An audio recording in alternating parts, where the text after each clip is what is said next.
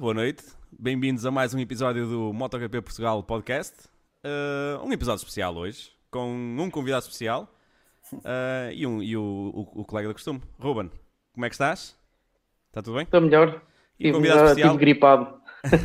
Por isso que faltaste ao último podcast. E o convidado especial, uh, muita gente que segue o nosso grupo certamente que o conhece, é o Bruno Gomes, jornalista da Moto, da, da Moto Jornal uma revista obrigatória para ter em casa, antes de mais. Bruno, como é que estás? Está tudo bem? Está tudo bem, obrigado. Boa noite a todos, uh, a vocês os dois, mais a todos os outros que nos cheguem. Uh, e é, é, de facto, é de facto um prazer estar, estar, estar aqui com vocês e, e falarmos, falarmos todos de, daquilo que mais gostamos, uh, que é o MotoGP e, e o motociclismo, na verdade. Exatamente. É, é aquilo que nos move aqui neste, neste, nestas redes sociais e no nosso, e no nosso dia a dia ultimamente. É... Aliás, isto agora vai ser um sofrimento tremendo até março. Vocês estão preparados? Nossa, 91 eu, dias. Eu, eu, tenho, eu tenho, na verdade, eu tenho muito com que me entreter, eh, porque na, na, na, minha, na minha profissão não, não é só sobre o MotoGP, portanto, eu daqui até, até ao início do, do campeonato tenho muito com que me entreter, portanto, a minha ressaca não é assim tão forte. Exatamente. Bruno, hum, diz-me só uma coisa. Tu que estás neste meio há muito tempo, o, o título, o título do, do, do PECO foi bem entregue ou também estavas a roer ali pelo, para ser uma coisa mais espetada com, com, com o Martino até ao fim? Se calhar foi um ah. bocadinho surreal o que assististe, não? Que assistimos todos. Não, eu, quer dizer, quase parecia um filme de um daqueles filmes de Hollywood uh, que há sempre um twist no final qualquer que, que, que, dá a volta à situação e aquilo que estávamos à espera acaba por não, por não acontecer. Mas não, estava, estava entregue. Estava não, entregue. não, acho, não acho que tenha, que tenha havido, por mais que eu goste de teorias da conspiração, e gosto, uh, mas não, não acho que tenha havido ou existido qualquer manobra nos bastidores uh, que, que, pudesse levar a, a este desfecho do, do, do, do Banhai a ser, a ser bicampeão. Um piloto que que ganha tantos pontos nas corridas de domingo, que na, na verdade são as corridas de domingo que acabam por cimentar uh, todo um campeonato. Uh, depois as corridas da sprint uh, complementam esse, os resultados ao domingo, mas, mas sendo ao sábado antes, mas, mas, mas é um complemento, não é propriamente o, o foco, o foco em termos de pontos, porque não são muitos os pontos que tu ganhas na, nas corridas de sprint. Uh, e portanto o Peco claramente fez aquilo que tinha a fazer. Não, acho que não há. Não há e ele é próprio. E, eu acho que sim. Quer dizer, vai haver sempre paixões de um lado, e assim, eu sou, sou um fã da, daquela fúria espanhola do, do, do Jorge Martin. Uh, acho que ele transmite aquela aquela, aquela emoção que eu, que eu gosto de ver uh, num, num, piloto, aquela vontade de, querer ganhar, de se achar melhor do que os outros, porque ele acha-se melhor do que os outros, está, está no seu direito, quer dizer, uh, é para isso que ele trabalha todos os dias e, to, e, durante uma temporada que é para ser melhor do que os outros. Um, e, não, não, e não tem receio de o fazer, de o dizer e de, e de mostrar. E, e de facto, é impressionante a forma, o estilo, o estilo dele em cima da moto impressiona-me e, e, e, é daqueles pilotos que eu gosto mesmo muito de ver. Mas, mas na verdade, falta-lhe falta a consistência depois ao domingo para complementar aquele domínio que ele teve aos sábados, não é? E, aquele, isso, um isso fez a é? diferença. Também, Também, lá está, aquela fúria espanhola que uma coisa que lhe corre mal, depois vai correr atrás do resultado uh, quase furioso e, e, e, depois acaba por correr pior do que, do que aquilo que ele, que ele tinha planeado. Olha, temos aqui um, um, colega nosso que se está a baldar, uh, antes de eu passar aqui a palavra ao Ruben, uh, que é o Carlos, que costuma estar aqui no nosso podcast. e ele está a dizer, antes de mais, deu-te uma boa noite e disse que ah, o Martino perdeu o campeonato foi no início do, do, do campeonato porque o Banaya foi imparável no início e o Martino foi mediano. Não foi. Se é verdade, não é? Sim, claro. Não, é, é assim, o campeonato não se faz em duas corridas, ou três, ou quatro, assim, na ronda asiática. Na verdade, é desde a, desde a primeira, desde, o, desde que os semáforos apagam pela primeira vez e há a primeira corrida e há a primeira possibilidade de somar pontos, a partir daí já estás a ganhar ou a perder o campeonato. Exatamente. Uh, mas, mas, mas foi claro, foi um, um campeonato ganho, ganho na regularidade do, do, do Banhaia, porque pese embora tenha feito cometido um ou outro erro, nunca foram erros uh, que o deixassem realmente em, em maus lençóis, nunca, nunca, nunca foi assim numa altura uh, vá, que fechas o campo, que, que, perdes dois ou três pontos e que ficas arredado da, da, da, luta. Eu acho que não, acho que não. E acho que ele, ele manteve uma mentalidade, uma mentalidade forte uh, até ao fim, mesmo na altura de maior pressão do, do Jorge Martins. Uh, eu acho que o, o, o Banhaia esteve, esteve relativamente tranquilo dentro do stress todo que eu não consigo imaginar, nunca passei por isso, infelizmente, não sou, não sou, não, tenho, não sou piloto e muito menos deste nível. Um, acho que ele, que ele se manteve tranquilo e, e sólido na, nas suas convicções e, e, mostrou sempre. É, é isso que eu queria dizer também há bocado. Mesmo causa das teorias da conspiração, que se falam, e é normal que as pessoas falem, porque há muita coisa à, à volta disto, e muitas paixões, muitas emoções também. Um, ele sempre mostrou que não queria ajuda. Ele sempre disse: Eu não preciso, eu não quero ajuda. Não, eu, não, eu prefiro. Ele já, e já anteriormente já tinha dito isto. Portanto, um piloto, quando diz uma coisa destas, quer ir à luta, quer, quer estar, quer estar na, do meu ponto de vista, quer estar na luta. Ele por ele, contra o outro. Uh, uh, e portanto, epá, acho que o título ficou bem entregue e não até mesmo o, Jorge Martins há, há, de acabar por reconhecer, eh, pode-lhe custar, mas, mas eu acho que, que, que, reconhece que foi, foi batido em pista, pronto, Exatamente. aconteceu. Não, é, não, houve, não houve hipótese, foi, foi, foi lá está, a, a regularidade do Anaia, que é um piloto muito regular. E, e uh, aliás, a regularidade conta muito, vimos em 2020 o Mir. Uh, com a regularidade claro, dele. Exemplo. É um, é, um, é um bom exemplo disso. Uh, Ruben, Uh, além Sim. do Carlos, além do Carlos, desculpa, Sim. além do Carlos, temos aqui o Miguel Tavares uh, dizer como é que é malta, o Miguel Assunção a dar-nos boa noite, o Miguel Assunção que é um membro muito que participa muito, muito no nosso grupo. Uh, uh, obrigado Miguel por estares a assistir também. Aliás, Miguel Tavares e Miguel Assunção. Uh, e o Carlos a dizer que o Baneia nunca perdeu a, a, liderança. Chegou a perder, Carlos. Chegou a estar. Chegou. Chegou a 20, nem, nem, foram 24 horas. Sim, foi... mas perdeu, mas perdeu. mas perdeu. De perdeu, qualquer das formas. Uh, Ruben, mas então houve um... a palavra. Uh, sim, uh, ainda a continuar aqui sobre, sobre, o tema do título, houve um fator determinante que, que, se estreou este ano e com a ajuda das sprint tivemos luta até Valência, porque se não tivéssemos as sprint, talvez o, a entrega do título ao PEC tivesse sido bastante já antecipada. Sim, e, e queria-te colocar esta questão, Bruno. Tu achas que a sprint é uma mais-valia para o campeonato ou tu és um adepto? Uh, Fala-se no Bruno Adepto. Só achas que a sprint é uma mais-valia para o hum. campeonato. Eu, eu, por acaso, hoje li umas declarações do, do Johan Zarco que falou que se perdeu um bocado a mística do que é um, um grande prémio, porque, quer dizer, baralhou-se aqui um bocado as, as, situações das vitórias na sprint com as vitórias de grande prémio. Uh, não é a mesma coisa do que era antes de, do início da sprint. Uh, confesso ao início achei a, a, a, a introdução das, das, corridas sprint, achei eh, que era não, era, não, ia, não ia resultar, não ia resultar tão bem em MotoGP. Um, mas na verdade aquilo que eu assisti foram corridas que me deixaram, a maior parte das vezes, talvez se calhar uma ou duas corridas de sprint que, que a coisa ficou logo decidida e nós percebemos de início ao fim da primeira ou da, da segunda ou terceira volta que percebemos que, que não haveria ali grande luta pelo, pelos lugares de pódio, porque já estava, a coisa já estava bem encaminhada.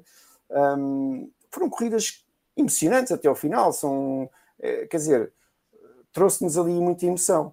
Agora, não sei se me vais perguntar, podes-me perguntar se quiseres, ou, ou eu adianto-me aqui um bocadinho a, a, ao outro lado da questão, uh, que também já foi bastante debatido. Uh, os riscos compensam, os riscos de competir numa sprint uh, compensa a emoção toda que ela nos dá. Era isso que eu, uh, e os riscos, eu estou a falar dos riscos para, para, os pilotos, não é para nós. Nós estamos sentados em casa, eh, quer dizer, não, não, sofremos, mas eles sofrem muito. Isso foi, foi uma das, das questões colocadas também quando, quando, quando se iniciou isto com as sprints na, na Fórmula 1. Também colocaram essa questão se valia a pena por vezes arriscar um, um, uma sprint para depois perder material, poder perder o piloto uh, para, para, para o dia da corrida. Isto é, é, é tal, é tal a tal. O, é, isto, isto é um pau de dois bicos, não é? Um, é para nós é muito bom, como adeptos, e gostamos de ver. E, e, se calhar, talvez por isso é que por vezes surgem alguns pilotos. Um, não sei se és da mesma, da, mesma, da mesma opinião que eu, Bruno, mas eu acho que há pilotos que se conseguem mostrar mais na sprint, porque se calhar aqueles que realmente querem lutar pelo campeonato uh, largam um bocadinho o acelerador.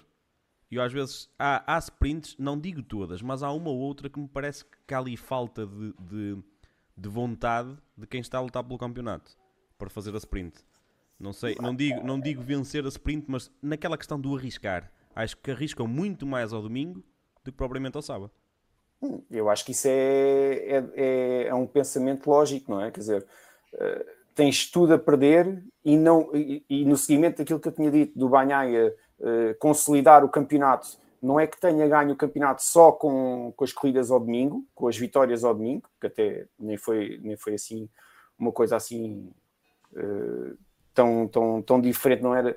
Mas é, o facto de não arriscar tanto, se calhar, e na verdade ele ganhou corridas ao, ao, de sprint também, mas pronto, mas se calhar houve ali momentos em que ele, em que ele pensou: eu não vou arriscar porque eu tenho tudo a perder e o, a recompensa pelo risco não. Quer dizer, não, não a, a, relação entre estas duas coisas é, é muito dispar. Então, porque é que vai arriscar tanto ao ponto de se lesionar, de, de sei lá, de receber penalizações para outra coisa qualquer? Quer dizer, há aqui uma série de situações que, que, que, eles têm que gerir e, e no momento de, de, alta tensão, que é em pista, em cima das motas, a, a travar com os adversários ao lado, ou, quer dizer, eh, há aqui, há aqui uma série de situações que, que, que levam claramente a que cara, exista uma gestão. No, no início do campeonato, uh, claramente havia menos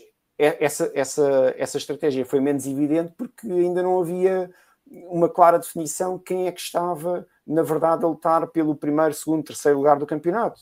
Portanto, toda a gente queria atacar, ganhar claro. pontos, quer dizer, uh, todos os pontos valem, uh, na verdade. Mas, tanto que nós vimos quedas atrás de quedas, uh, umas mais graves que outras, é verdade. E, Bastianini, coitadinho. Claro, e, e, não, e por, por exemplo, e, e, logo o próprio, o próprio, logo no Grande Prémio de Portugal foi, foi, foi, foi uma grande confusão. Quer dizer, é, eu acho que com o passar dos, dos grandes prémios, uh, os, os, próprios pilotos acalmaram um pouco, uh, perceberam. Para outra abordagem.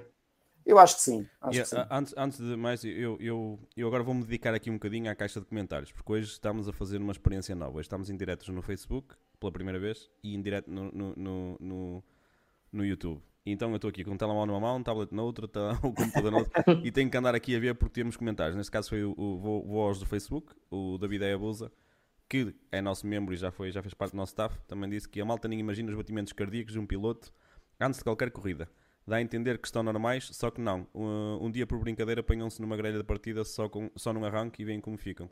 Acredito, acredito fortemente. Aliás, nós como adeptos às vezes ficamos aí todos, todos acelerados.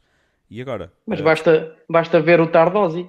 É, e nem está dentro de pista. Exatamente. E agora, e agora, só para dar aqui, para não fugir aqui o pessoal de, de, do YouTube, uh, o Carlos disse, Bruno, falando em teorias da conspiração, o que achas da imprensa por vezes ser demasiado sensacionalista acerca dessas teorias?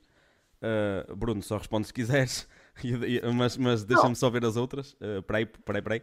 O Miguel Assunção disse: o PEC foi mais regular, o Martins precisa ganhar maturidade, precisa de alguém uh, com ele que o consiga uh, refriar um pouco e a velocidade, uh, em velocidade pura é mais rápido. Também estou de acordo. E Sim. o Carlos Serafim voltou a dizer: as sprints foram boas para o público, para os pilotos foi uma quebra da rotina e um aumento de risco para os pilotos. Este ano não tivemos um GP com todos os pilotos titulares. E o Miguel voltou a atacar também e dizer, mas depois, depois isto em relação ao, ao, ao Martin, comete erros de rookie, como na Índia, onde cai na liderança, ou em que, onde tenta fazer o impossível com o Macio. Eh, foi um ano de aprendizagem para ele, mas é um grande candidato para o próximo ano. Mas no final do ano já todos estavam mais habituados a este tipo de formato. Pá, desculpem lá pessoal, mas estavam-me a fugir muitos comentários, eu tinha aqui os ler. e uh, já agora, uh, agora vou só deixar a minha ressalva para vos deixar falar um bocadinho, enquanto eu vou andar aqui a controlar os comentários. Uma coisa que falaste, Bruno, uh, porque falaste do primeiro grande prémio que foi o nosso. Este ano não vai ser o nosso. Mas foi muito feio uma coisa que eu assisti este ano e fiquei muito triste. A quantidade de portugueses que abandonaram o, o, o, o circuito após a queda do Miguel. Foram muitos. Eu vi, eu vi diretos no Instagram é. e, no, e no Facebook e por aí fora, inclusive uh, uh, uh, pá, pessoal a queixar-se que, que ele foi abalroado, o marcas isto, o marcas aquilo, são coisas que acontecem. Mas isso é muito feio. Nós, o MotoGP, uh, epá, o pessoal gosta ou não gosta, MotoGP era MotoGP antes de Miguel e será depois de Miguel, da passagem dele por, por ele lá. E isso é muito feio. Se vamos lá, é para, para ter a, a casa cheia, para mostrar ao máximo aquilo que que nós, como público, podemos fazer para, para manter este desporto aqui. Pronto, pessoal, agora passo-vos a palavra e voltar aqui a controlar os comentários, que estou estado loucos. É dois, são dois sítios. É, isto, pronto, basicamente, para não, não, nos alongarmos também aqui sobre todos esses temas da sprint, se não ficamos já aqui o resto da noite, vamos aqui avançar por um tema que, pronto, também nos diz muito, porque tem a ver com o Miguel e com o Raul Fernandes. Uh, basicamente, a RNF desapareceu, uh, sabemos todos o que é que aconteceu e agora finalmente temos a equipa relevada do Miguel, mas ainda com muitos pontos de interrogação. Uh, Bruno, o que é que tu achas desta novela toda, Trackhouse, uh, MotoGP? Uh, bom, uh, só, só, só voltar um bocadinho atrás, porque houve ali uma pergunta que eu já não sei de quem foi. Ah, do Carlos, é verdade. Do Carlos, por causa das teorias da conspiração, de imprensa. Sim, sim, sim. Uh, pronto, eu, não, eu agora não vou estar a vou estar a ter que defender-me em casa própria, não é? é assim, do, aquilo que eu tento ao máximo fazer, eh, isto é a forma de eu, como eu trabalho, ou tento trabalhar, eh, é evitar ao máximo eh, entrar nessas teorias da conspiração nas, de, nas coisas que eu escrevo. Porque, primeiro que tudo, objetividade e claro há sempre coisas que escapam e, e, e é de evitar, sempre. Hum, no entanto, há, há, uma série de situações que nós acabamos por não conseguir escapar-lhes sem ter que falar nelas. Uh, ou seja, não conseguimos fugir delas. E pronto, às vezes, às vezes entra-se aqui num, num sensacionalismo de facto que, que não, às vezes não ajuda uh, a que se discuta sobre, sobre o MotoGP ou, ou corridas de motos, não interessa, um, de uma maneira saudável e entramos depois num, num caminho do, do futebol. Uh, entramos depois todos no, no sensacionalismo do futebol, uh, dos programas que, que, dão na televisão, devem estar agora a dar a esta hora, mais ou menos. Ah, não, ainda, ainda é um bocadinho cedo, mas, mas quer dizer, aquilo que seria evitável é entrar nesse, nesse sensacionalismo, embora nem sempre seja fácil. Uh, e Ruben, desculpa, estavas-me a perguntar da. Da nossa nova equipa de MotoGP ah, da, Trackhouse. É assim, vamos, vamos, vamos só voltar aqui um bocadinho atrás. Uh, a criptodata, uh, e isto foi assumido agora no último comunicado, uh, depois daquela, daquela ameaça do, de um dos responsáveis da criptodata é que iam levar a Dorna para tribunal, ia, íamos uhum. ter aqui uma, uma luta em tribunal que ia durar não sei, era expectável que durasse algum tempo, e indenizações, era, era uma coisa louca. Pronto. Uh, mas este último comunicado que a Criptodata lançou, ou, ou, que foi publicado até no site do MotoGP, um, em que eles uh, finalizaram a, a, a, batalha entre, entre a Dorna e a, e a, e a Criptodata uh, é assumido pelo outro responsável da, da, da Criptodata que, na verdade, o foco nunca foi da empresa nunca foi tanto a parte esportiva. Ou seja, uh, nunca, nunca estiveram muito interessados na parte esportiva. Ora, eu acho que uma das boas mudanças que vamos ter com a mudança agora para a Trackhouse é que eles vêm do lado esportivo. Eh, os americanos vêm precisamente para tomar conta do lado esportivo uh, a sério. Uh, e, e, quando eu digo a sério, não estou a falar só de, de, investimento ou de patrocínios ou dinheiro que vai entrar, ou, não, não, é, não é só isso que eu, que eu quero dizer. É, é, é todo, todo, toda uma estratégia que, que eu acho que vai beneficiar não só a equipa satélite da Aprilia, como depois os, os dois pilotos vão, vão, vão beneficiar dessa, desse profissionalismo ou desse lado mais desportivo da, da Trackhouse. Mas, claro, isto ainda está muito dependente dos, dos detalhes. Nós não, não, temos todos os detalhes ainda. Tivemos uma apresentação uh, bastante genérica, onde, onde foram ditas muitas coisas que nós todos queríamos ouvir, vamos, uh, e que já esperávamos, não é? Sendo americanos, eles têm um entendimento do desporto uh, como eu acho que se calhar mais, mais nenhuma outra. Não existe em mais nenhum outro país, quer dizer, para eles é tudo um espetáculo, é um show. Eh, nós vemos qualquer desporto americano eh, e, e aquilo é um espetáculo de alta a baixo. Portanto, não é só o lado, o lado do show. Até os intervalos há... são espetaculares. Espetaculares. eu, eu às vezes eu por mim a, a ver NBA só para ver o, os espetáculos, todos, todas as coisas que estão a acontecer no intervalo de um, de um jogo da NBA eu não estou a dizer que é isso que eles vão fazer na. Atenção. e apesar do Dan Rossamondo ter vindo da NBA, não é? E, e ser agora o, o, gestor do lado. Uh, quero estar a cometer nenhum erro, mas o marketing, as transmissões, o mídia, da, da agora do, do, do MotoGP, eu não quero dizer que eles vão entrar agora com um espetáculo e cheerleaders. E, pela... e ó Bruno, desculpa só, só te interromper, só aqui um detalhe, porque estamos a falar no, nos americanos o Grande Prémio do Cota do ano que vem vai ter uma corrida de supercross nesse mesmo fim de semana, numa pista que será inserida também dentro do, do, do circuito. Claro, também se calhar para trazer, eles sabem. Eles sabem como fazer as coisas, eles sabem, eles sabem trabalhar o lado do, do show. Uh, a minha esperança é que também consigam re, uh, reunir ali uma equipa, porque eu não sei, vou presumir que muitos dos elementos técnicos que, que saltam, que ficaram sem, sem trabalho com a saída da RNF, eh, passem agora para, para a Trackhouse. Quer dizer, esses detalhes nós ainda, pelo menos eu ainda não, não, não li isso em lado nenhum. Mas uh, vai ser preciso um, um, diretor, um diretor de equipa experiente, que saiba o que fazer. Quer dizer, há aqui ainda uma série de interrogações que, pairam sobre, sobre a equipa, dúvidas que pairam sobre, sobre esta, este projeto. Mas Olha, sendo americanos, eu acho que a coisa vai correr mais profissional. Vá. Eu, eu, também, eu, eu também acredito, acredito nisso. Temos aqui duas coisas, hum, duas coisas já agora. Eu sabes que eu estou atento, estou, estou atento ao que estás a dizer, mas também estou atento à caixa de comentários. E está aqui um comentário interessante, ou melhor, que me escapou. O Miguel, o Miguel Assunção disse: Pessoal, coloquei hoje no grupo, escapou uma atenção, foi o que ele colocou no grupo uh, um link para um podcast americano com uma entrevista de uma hora uh, ao dono da Trackhouse. Tudo explicado desde o início. E o, e o, Miguel terá uma 24 já em Sepang. Isto, que é assim, uh, no meio disto tudo, e por muita coisa que já se falou, nós ficamos sempre na dúvida qual será a especificação da Aprilia RSGP que eles vão utilizar. E ele, pelos vistos, assumiu isso num, num, num podcast. Uh, também deixa-me só uh, responder mais aqui uns comentários. A Carla que faz parte do nosso staff, a Carlinha, deu-nos uma boa noite.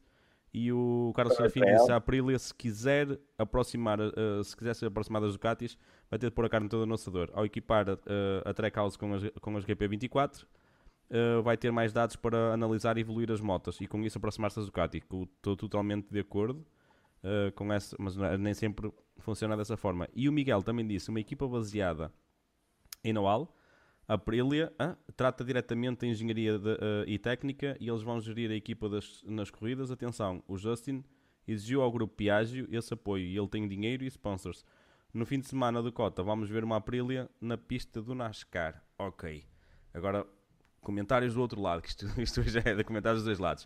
Uh, olha, uma, uma, boa noite para o Nuno Monstrinho, que ele deu-nos uma, uma, boa noite a nós, e um grande abraço para ele e para a família. Atenção, Nuno Monstrinho é o pai da Carlota, a menina do cabelo azul um, que já tiveram neste podcast também. E, um grande abraço para eles e para toda a família. E o Vitor Zuzarte disse a sprint, isto ainda em relação às sprints, uh, com os pneus macios, mais macios e com, uh, e com mais agarre, mais confiança para os pilotos.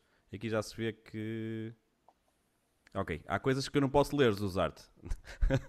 e, e, uh, mas pronto. E ele disse: a estratégia é essa. Quem mete um Ah, a estratégia é essa. Uh, e ele está a dizer que no futuro acredita que a Trackhouse queira, queira meter um piloto americano. Uh, era, era uma das acredito. questões que eu também queria agarrar Sim, aí. Mas e... já vamos pegar nisto. Já vamos pegar nisto que o Ruben já tinha isto ali pronto a entrar para o assador. E o Ilídio. E, e não é. Desculpa, desculpa. Diz isto. Deixa-me só ler os comentários, senão começa a ser os comentários. Uh, e o, o, o Elidio Rafael disse que o Bossa Trackhouse deu claramente a entender que se depender de dinheiro, não é por isso que a equipa não vai ter o melhor à disposição. E a sede base da equipa vai ser junto da Aprilia. Ok? Vamos dar. Ah, uh, peraí. E temos aqui. Um abraço a todos e sucesso. Continuem. Isto HPTV. Não sei. Não sei se disse bem. Ok. Desculpem lá, pessoal. De vez em quando tenho que fazer uma paragem para os comentários. Claro. Isto aqui também é também pegando um bocadinho para o mercado e esta vinda dos norte-americanos para, o, para o MotoGP. Uh, e mesmo agora acabamos de falar de influência dos americanos, nomeadamente nos, nos seus desportos, que fazem, fazem esses espetáculos todos, como estávamos a referir. Mas também temos aqui outro fator. Não ia tanto pelo piloto americano, porque penso neste momento ninguém está capaz de ir para a MotoGP, pelo menos já, uh, como equipa americana. Mas tu achas que que isto da Trackhouse também pode ter um bocadinho da mão da Dorna e quem sabe se não podemos voltar a ter mais um grande prémio nos, nos Estados Unidos? Eh, eh, eu acho que a, a, minha, a minha resposta é quase óbvia. É, é, claramente, é claramente uma aposta da Dorna em, dois, em duas vertentes, na minha opinião. Vamos lá ver não só na vertente esportiva, porque vão garantem a, a, a 11 equipa uh, e a equipa satélite da, da Aprilia, uh, e portanto, de um lado, de um ponto de vista desportivo, será mais profissional, esperamos nós, uh, e, e, que corra melhor, ou que corra bem. E, e, e, do ponto de vista comercial, vão, vão estar a abrir portas num, num, supermercado. E quando eu digo supermercado, não é supermercado, é um super de grande. é super de grande, uh, num gigantesco mercado que é o, são os Estados Unidos e todo, todo, todo, todo toda aquela zona do, do globo. Porque... Género como a Fórmula 1, como está a fazer a Fórmula 1 uh, eh, por essas paragens, mais ou menos. Pronto, isto é assim. A Fórmula 1 é um caso show-off já. Pois. É um, é um aquilo, caso aquilo, de. Aquilo é show-off. Aquilo tem ali. Pronto. Gosto muito, de Fórmula, gosto muito de Fórmula 1, mas aquilo tem ali, tem ali grandes prémios que. Sim, é um show. É um show. É um show. Aquilo, este, é um último, show. este último em Las Vegas, aquilo foi, foi basicamente um show. Uh, eu tenho aqui, atenção, tenho o, o, o, meu irmão e a minha cunhada são completamente fanáticos de Fórmula 1. Uh, a minha cunhada ficou histérica, entre aspas, no, no bom sentido, em que virava-se para nós no, na conversa do WhatsApp da família a dizer: Pessoal, isto é altamente, isto é um concerto, isto é um espetáculo, isto tem isto, tem artista. Pronto. E foi mesmo isso que eles, que, eles, que eles eh, aplicaram ali, mas nada. É um show, os americanos sabem dar um show, sabem organizar um show. E portanto, desse, desse, desse ponto de vista, para a Dorna vai ser ainda melhor, porque vão ter ali um parceiro também que lhes vai poder não é? Não sei, não sei até que ponto é que eles precisavam disso, não é? Porque a Dorna sendo a Dorna e aos milhões que gera e que gasta e que investe e que faz e que troca e que pronto. E, a, e os contactos todos que tem, não sei se até que ponto é que era realmente necessário haver alguém, mas é sempre facilitador de qualquer coisa haver uma equipa americana, e quanto mais não seja, porque os, os, os americanos vão, vão, vão ligar muito mais a um desporto quando têm uma equipa, um piloto, alguém importante uh, claro, americano. Eles, eles, eles, eles, até uh, dão a entender que neste momento Moto América e por aí fora é algo que eles, que eles agarram mais, são mais, estão mais envolvidos nisso do que provavelmente em MotoGP. Mas estou totalmente de acordo em, em uh, opá, que, que eles são, são peritos e são mesmo experts a fazer, a, a fazer shows e a, e a, proporcionar shows espetaculares. não deixando de fugir daqui os comentários, o Líder Rafael disse um comentário que eu também, de certa forma, de certa forma, não. Eu concordo com, com o que ele diz. E ele disse: esqueçam isso do piloto americano. No máximo, um piloto de teste ou um wildcard. Porque neste momento não existe nenhum piloto com qualidade para tal. Isso também é um fator que eu acho que, que é muito importante. Eu não vejo também ninguém com. Mas também não. já vimos ali pilotos andar por lá por cima há alguns tempos sem, sem, sem qualidade, isso é certo. Mas ele disse: americanos é igual a sucesso, espetáculo para os adeptos, seja na, na televisão ou no local. totalmente de acordo. Os americanos dão, dão show. E do outro da caixa de comentários temos o Carlos Serafim a dizer que era Laguna Seca já. E o, Miguel, e, o Miguel, e o Miguel Assunção a dizer que o Aya, o Aya podia organizar um concerto com, com o Pitbull. Um... um, o Carlos disse também. Se na altura do verão, então era. Era, era, espetáculo. E ele disse, era, é, como é, se costuma dizer, era melzinho. E ele disse: pena nos últimos anos não tenha aparecido um grande piloto. Saudades de Kenny Roberts, Eddie Lawson, uh, Rainey e Schwantz. Pá, são pilotos que, que, que, neste momento, com essa categoria, está difícil de aparecer. Sim, não está fácil, não está fácil. Eu, eu, eu, até tinha uma aposta na altura em que ele estava no, no campeonato americano antes de saltar para, para, o, para o Mundial do Cameron, Cameron Bobier Uh, era um daqueles pilotos que eu, que eu estava a ver a, a surgir e a pensar: olha, este, este é capaz, este, é, este se calhar, este se calhar vai. Uh, depois do Ben Spies, não é? Porque o Ben Spies foi, foi, foi assim, foi uma coisa do outro mundo. Uh, e na verdade acabou por não, por não resultar, não, não, não obteve assim os resultados que eu, que eu pensava que, que ia ter, e, e na verdade agora não, não estou a ver assim. Uh, assim um talento enorme que nós seja chama, capaz. Nós, nós chamámos-lhe o, o, João Roberto. O João Roberto não tem, não tem hipótese. O Zé Roberto. O Zé Roberto. não. Tem talento, claro, tem, tem o seu talento, não, não é isso. Agora, é aquele talento que, não chega, nos, leva, que nos leva a pensar que ele vai, vai estar em MotoGP uh, já vimos outros que estiveram lá e parecia que estavam só a ocupar o, o espaço, não é? Basicamente. Mas uh, acho que agora, hoje em dia, com os talentos que estão a surgir e com o, o, nível de pilotos que existe, eu acho que não é. Já não vamos, já não vamos ver pilotos a, a aparecerem ali só para estar a marcar lugar. Uh, ou seja, só para estar a ocupar o espaço porque mais ninguém quis aparecer uh, ou porque ninguém teve o dinheiro para, para garantir o, o lugar. Também acontece, não é?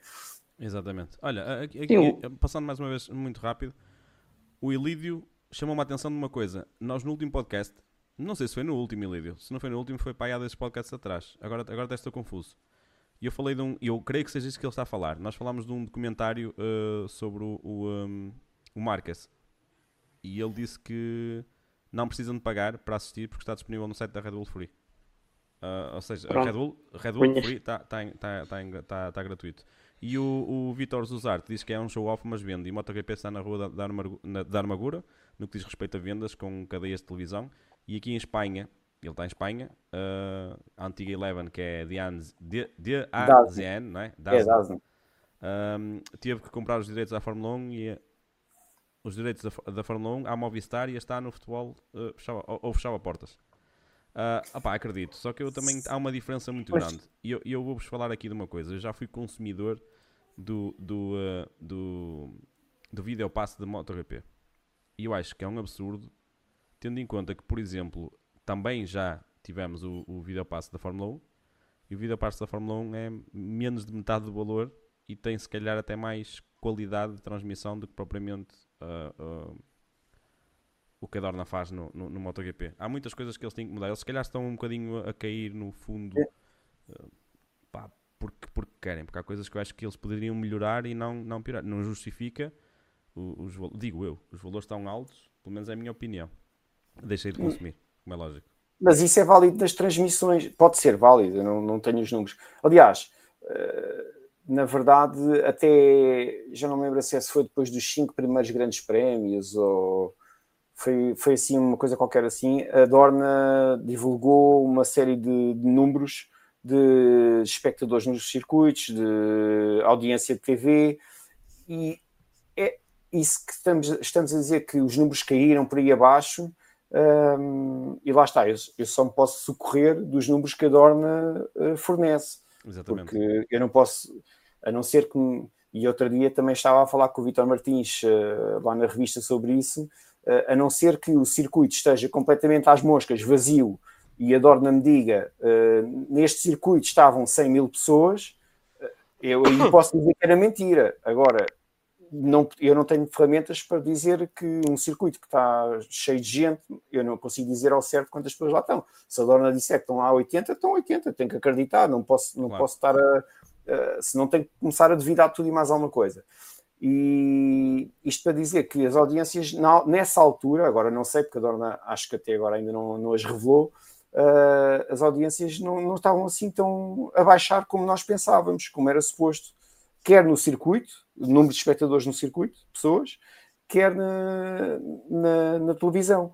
Uh, muito por culpa também da, das, corridas, das corridas de sprint que trouxeram mais emoção. Aliás, nós, eu pelo menos sinto nisso. Eu, estou em casa, eu quero ver a corrida de sprint uh, porque gosto de ver os pilotos a darem tudo. Uh, quer dizer, eu não gosto de ver quedas, mas gosto de os ver a batalhar posições para, para ganhar aquele pontinho extra. Pronto. O que a Dorna também já já divulgou, um, agora depois do Grande Prémio da Comunidade Valenciana, foi o número de espectadores, no, de pessoas no, nos circuitos. Uh, este ano tivemos quase 3 milhões de pessoas uh, entrar nos circuitos para, para ver ao vivo as corridas do, do Mundial Velocidade. Uh, são quase, eu tirei esses números e, se não me engano, são quase meio milhão de pessoas a mais do que tinha sido em 2022. Portanto, na verdade, eh, a nossa percepção, a não ser, eh, pode haver casos pontuais de mercados, eh, o mercado espanhol ou o mercado italiano ou, ou o que for, em que de facto existam essa, essa quebra de interesse ligeira, mas na verdade todos os circuitos tiveram, registaram um aumento de, de pessoas na, durante o fim de semana. A única exceção foi. Uh... Mesmo com os sprints? mesmo com as sprints, uh, quer dizer, uh, neste caso, em 2022 não havia sprints, mas ah, sim, o, sim, sim. o que eu quero dizer é, ao longo dos três dias do fim de semana, todos os circuitos, só houve um, e foi por uma margem muito pequenina, que eu agora, eu agora não tenho aqui, mas, mas, mas eu saberei dizer isso depois, se alguém quiser. Uh, só houve um que. Ah, foi na Argentina, foi o Grande Prémio da Argentina, em que foi pai por 500 pessoas, ou 700, que baixou uh, em comparação com 2022. Todos os outros aumentaram e registrou-se recorde, inclusivamente, de, no Grande Exato. Prémio de França. Uh, em, na Alemanha foi o evento esportivo mais visto, mais, com maior, maior mas, na, mas na Alemanha devemos para ter percepção que aquilo foi a abarrotar. E, e foi, foi. em França a mesma coisa, em Alemanha, quer dizer, a mesma coisa. Em Portugal passámos de 70 e qualquer coisa para 120 e tal mil pessoas. Foi ótimo. Quer dizer, o, o... na verdade o interesse está lá. É, eu acho é que tem que saber é, uh, capitalizar o interesse que as pessoas estão a demonstrar em estar nos circuitos, oferecendo, lá está, o show. Se calhar um show, um show diferente. E, e este ano, tocando aqui também no nosso grande prémio, pronto, eu, desde que retornaram a Portugal, ou seja, 2020 não houve público, Uh, mas em 2021 já começou a haver público. Eu vou a todos os grandes prémios do, do AIA, tenho ido e tenho notado essa diferença. E notei mais ainda, sobretudo, esta te, eh, nós fomos o primeiro grande prémio da temporada, logo uma novidade por aí, e também tudo indica também que a transferência de Miguel para a Previa pode, possa ter mexido com muita, com muita coisa. E, e, de facto houve um mar de gente incrível e creio que para o ano que vem uh, vai, vai bombar outra vez. Olha, uh, mas uh, cá está aí num, num ponto. Uh? Não, desculpa, é só quando terminaste tem que dar um vista de olhos à caixa, de, à caixa de comentários outra vez. Então, é melhor acho que ia já colocar outra questão ah, okay, ao, ao okay. Bruno antes então de é assim. avançarmos. Antes de mais, o Aero José Rambol, Rambolas Ramboia deu-nos uma boa noite e um bom direto a todos. Abraços, uma boa noite também para ele. O Ilírio disse que as modalidades acabam por ficar uh, fácil a saber quem ganha e as audiências diminuem. E ele está a dizer aqui, ah, espera aí, passei aqui um comentário uh, à frente em que o, ah, o problema da Fórmula 1 é, por exemplo, da BRC. Existem dois fora de série, pronto, sim, não, mas não era este. Eu vi aqui um comentário, agora não sei em que lado é que foi. Uh, ok, ele, agora uma brincadeira. Ele disse que eu espero que a Aprilia contacte os bombeiros de Portugal para lhes entregar um fato de combate a incêndio e para que os pilotos coloquem nas motas uh, e para poderem conduzir sem, sem terem o corpo a assar. E incrível, é o Rossi, que já está fora das corridas, continua a ser quem mais vende em artigos de circuitos. Do outro lado da caixa de comentários temos um, uh, o Carlos a dizer que, que pronto, os pilotos antigos dominaram uma geração inteira, o Miguel Assunção a dizer que a Trackhouse não procura colocar um piloto uh, americano, porque mesmo na NASCAR tem um americano e um mexicano. Uh, já tiveram o Kimi e agora vem um australiano. E o Carlos diz também que a Fórmula 1 ganhou muita audiência com o Race. O, não, Drive to Survive. Uh, e a Fórmula 1 estava quase moribunda, o MotoGP ainda está a recuperar. Mas o que é, que é certo é que aquele documentário também da, na, no Amazon Prime não surtiu efeito no MotoGP, porque aquele documentário está um bocadinho fraquinho. Um, acho que fez o efeito contrário. Eu também acho que sim, também acho que sim. E ele diz: Infelizmente em Portugal, acredito que quando o Miguel sair do MotoGP e não houver outro português no campeonato, a grande maioria dos portugueses vai deixar de acompanhar o campeonato. A grande maioria dos, dos, uh, dos daqueles que são recentes. E eu sei que me escapou para aqui um comentário. Ah, que está aqui. Uh, é do Ilídio Rafael. O Ilídio Rafael disse: Criou-se um mito uh, de que todos os anos tem que subir novos pilotos para o MotoGP. Os que lá estão, 90% são novos e com muitos anos e simplesmente não existe motas que cheguem nem para a qualidade, nem para a qualidade dos pilotos. Porquê que eu não queria deixar este, este, este, este comentário passar? Porque eu acho que é, que é uma realidade que se está a enfrentar agora. Os pilotos hum, são descartados muito facilmente, os pilotos mais novos, que, que estão a, a querer uh, dar cartas. Se algo corre mal, são descartados muito facilmente e são facilmente. Estão, estão sempre a subir pilotos. E eu acho que isto vai acabar por ser muito. Vai haver muito talento e muito piloto exatamente como diz aqui o Ilídio, para, tanto pouco, para tão pouco lugar. Uh... Sim, isso é, isso é, é um, um, facto, mas acho que isso já vem desde, a, desde as bases. Ou seja, nós hoje em dia temos tantas Talent Cup, temos a Red Bull Rookies Cup, temos filmes aos GPs, temos preparações, temos escovas de pivotagem que se calhar que antes não tínhamos. E hoje em dia projetam tantos talentos vá para cima que, que fica complicado de facto de haver lugares para toda a gente e, nomeadamente, vais a qualquer vais a qualquer campeonato, por exemplo, por exemplo, na Alemanha de Superbike, a Espanha, o próprio italiano, tu vês nomes que já passaram para o Mundial e, e tem que se espalhar por aí, mas de facto temos tantos talentos hoje em dia a, surgir e, e, cada vez mais eh, com isso tudo. Sim, nada, não tenho nada a acrescentar, quer dizer, é, mesmo. É, é um facto, não há não há motas suficientes, não há motos suficientes uh, na, em MotoGP para, para acomodar tanta, tanto jovem. Tanta gente. Porque depois os pilotos de MotoGP vão, imaginando que um piloto chega ao MotoGP com, sei lá, 24, anos, 24 ou 25 anos, não interessa, pronto. Uh, vai lá estar até aos 32, 30, 31, 32, 33 anos, pronto. São quase 9 anos que está ali, ou 8 anos que está ali. Uh, os pilotos de Moto 2, temos agora o caso de o caso do Acosta, Acosta. por exemplo, uh, foi uh, chegou muito rapidamente ao MotoGP, portanto não é natural que e ele não é o caso único. Há, há, vários pilotos que sobem rapidamente de categoria de uma para a outra, de uma para a outra, e depois, quando chegam ao MotoGP, ainda estão lá os outros pilotos que já lá estão há mais tempo. E a não ser que seja um fora de série absurdo, uh, uh, um absurdo uh, ao estilo Marcas, por exemplo. Pronto, por, por exemplo, ao estilo Marcas, ou o Pedro Acosta, ou, quer dizer, Uh, há, há, aqui, há aqui pode, pode, pode surgir de repente um, um talento assim fora do comum.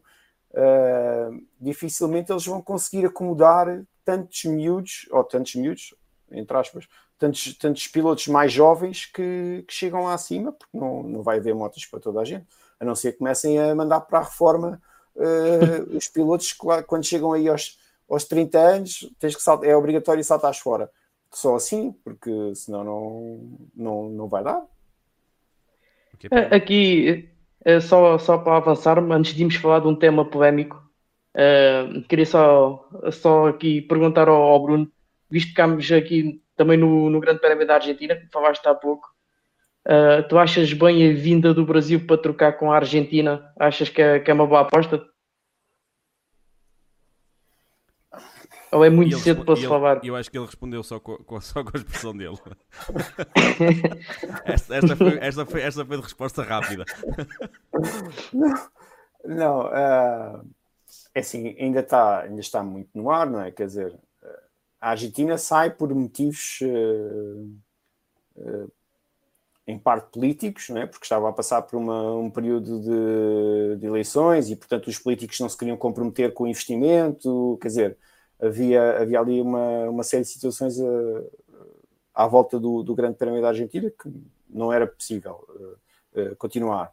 Uh, agora, Grande Prémio do Brasil, sim, é, quer dizer, faz, faz sentido, não é? Não, não era inédito, não, não, não há aqui nenhuma coisa do outro mundo.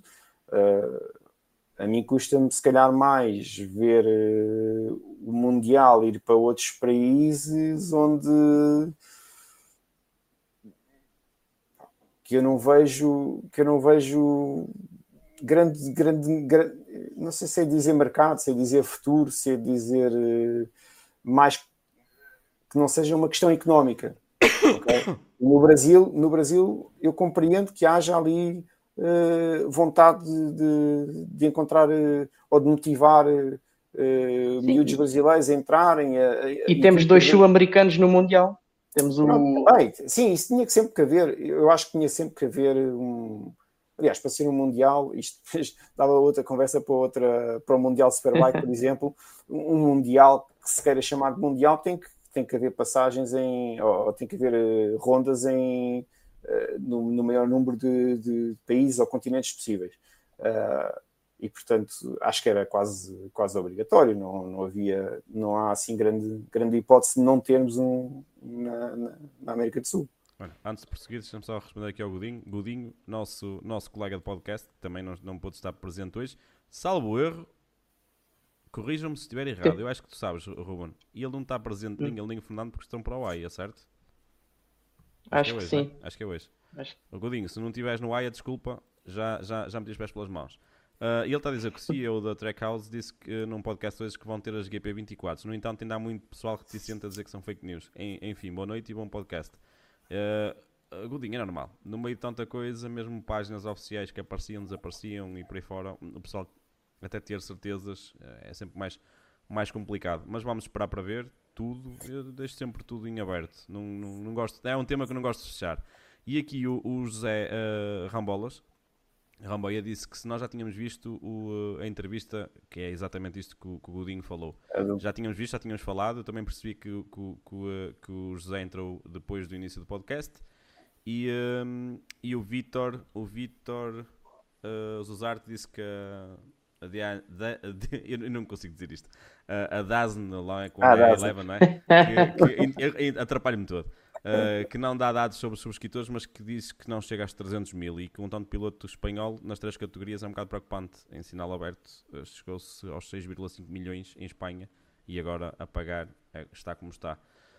Um, só para responder também aqui, uh, o Vitor também diz que a Argentina está falida, o Brasil ainda não, mas também assim ainda não, se calhar para lá caminho. Pois. Uh, e o, uh, o Carlos Serafim, olha, o Carlos Serafim mudou de plataforma, saiu do YouTube e veio para o Facebook.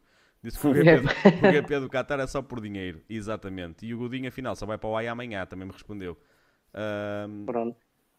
O Ilídio anda a ouvir os nossos podcasts, só pode. Porque ele disse aqui uma coisa que podemos, é um tema que até podemos depois pegar mais para a frente. Que ele disse: Eu sou a favor de pegar uma katana e cortar todas as asas, asinhas e sidepods. Não eram tão bonitas uh, antes. Uh, e outro inconveniente é que os pilotos vão, vão, vão cair e, e, são inviáveis de conduzir por falta de uma asa. Eu também sou um bocado de acordo com isso. Eu a gente já lá vai às asinhas. Já vamos, já vamos às asinhas, mas ele anda a ouvir isto. Isso é para o próximo podcast, é porque as asas, asa, entre asas, pneus, uh, suspensões que sobem e descem, uh, all shot, device, é, é, é, o que quiserem. É assim. Uh, pronto, uh, vamos aqui então avançar mais um pouco. Queria tocar aqui num, num assunto com, com o Bruno, que tem gerado polémica durante a temporada toda, que é acerca, adivinhem, de penalizações. Oh.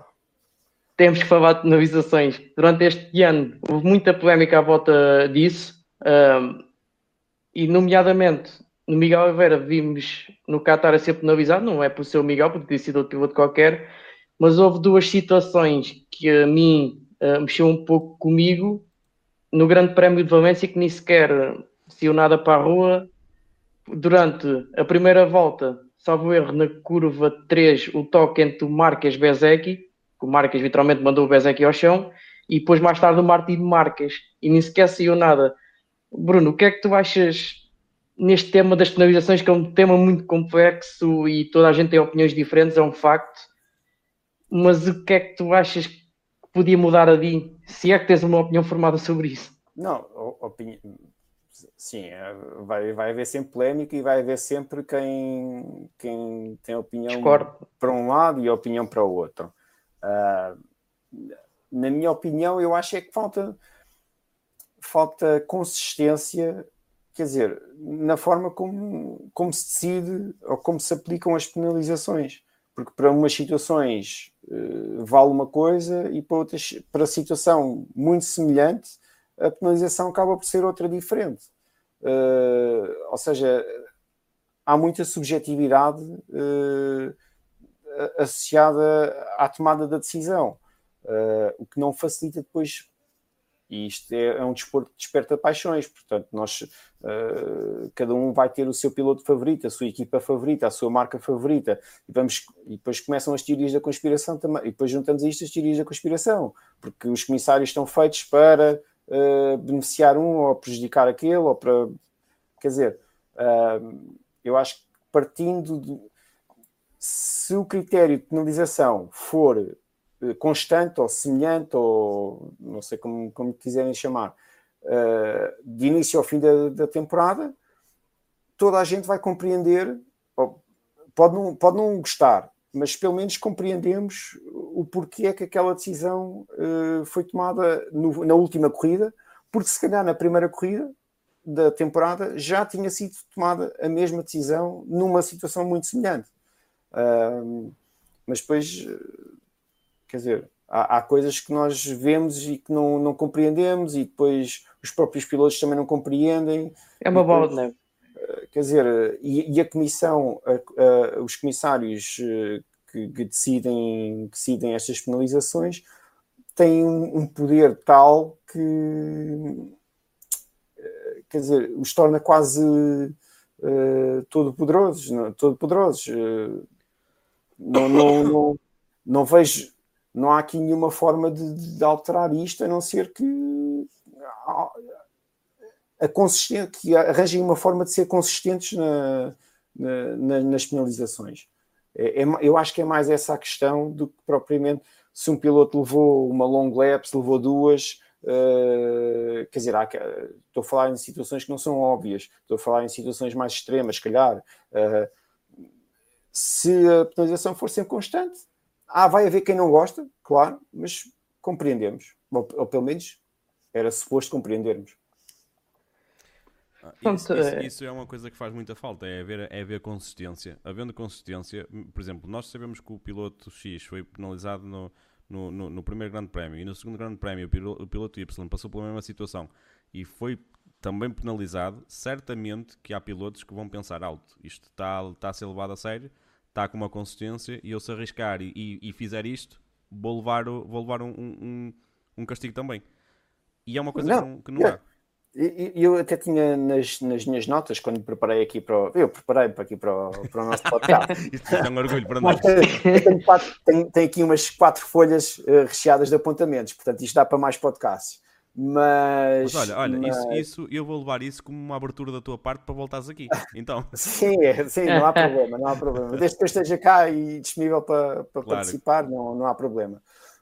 Um, o que eu queria dizer é, por exemplo, nós vimos em vimos na no Qatar, no Grande Prémio do Qatar, acho que foi aquela situação, pelo menos assim, a mais recente que eu me lembro, na, nos, na qualificação de, das Moto 3, eh, uma série de pilotos uh, parados em pista. Parados. Está 500 euros cada um. Aquilo, é. Eles podiam estar a equilibrar a moto, mas estavam parados, basicamente. Fora da, não estavam mesmo dentro da pista, estavam fora, nas escapatórias, mas estavam parados. O que é que aconteceu? Bandeiras amarelas.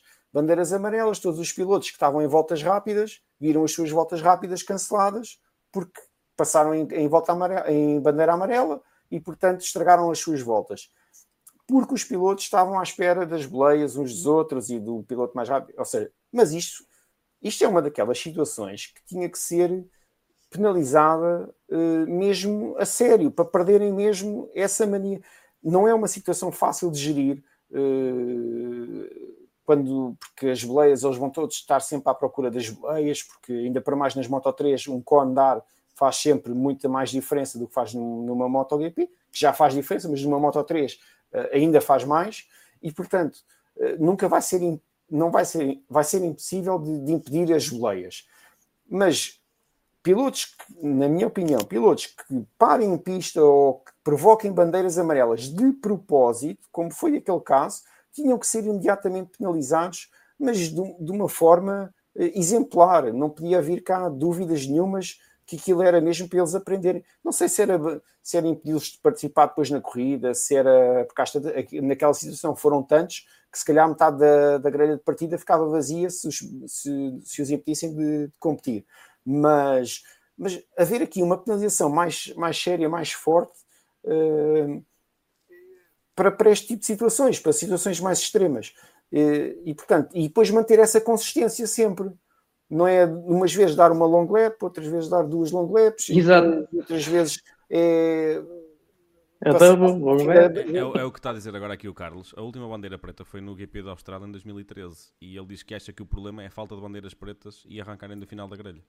Pois, por exemplo. Se calhar. Se calhar. Houve, um, houve, um, caso durante este ano, e não, não sei se recordam, uh, que até aqui nós em casa achamos bastante graça que, graça que foi na corrida de Moto 2 em Alça. Nunca mais me esqueci. À chegada da chicane, foi na corrida, o Pedro Acosta perdeu a frente. E o que é que aconteceu com isso? Ele, para se equilibrar, teve que se cortar em frente da chicane. Ah, levou Bom. long lap, levou long lap e depois até ficou aquela dúvida se ele tinha cumprido a long lap eh, dentro Exatamente. das brancas, fora. Exatamente. Ou seja, basicamente. Limites, isso é, ah, desculpando, desculpando, eu tenho que dizer isto. Isto foi uma palhaçada, isso. Foi... Exatamente, é o que eu estava a dizer. Eu, eu do, do princípio, na minha opinião, eu já fui penalizado injustamente, porque salvou-se de uma queda, literalmente. E depois, pronto, e depois para. Não sei, depois a fazer a, a long também fez mal, ou seja, Mas, está aqui. A, atenção, aparentemente não, de acordo com. Uh, Tens perdão um segundo. De Acho acordo que... com, com depois das explicações da, do. Já não sei quem foi, se foi da, não foi da direção de corrida, mas pode ter sido dos comissários, já não sei.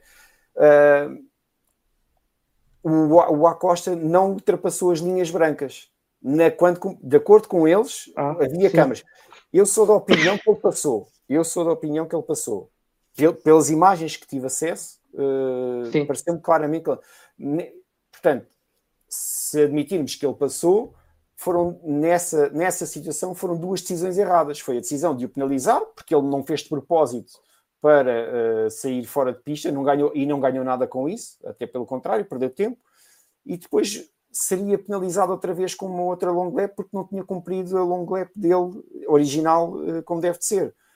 Um, quer dizer, é, são situações dessas que depois acabam por eh, causar uh, flutuação de critérios, digamos assim, ao longo da temporada, e, e, depois isso para os adeptos não é, não é, não é, não é interessante.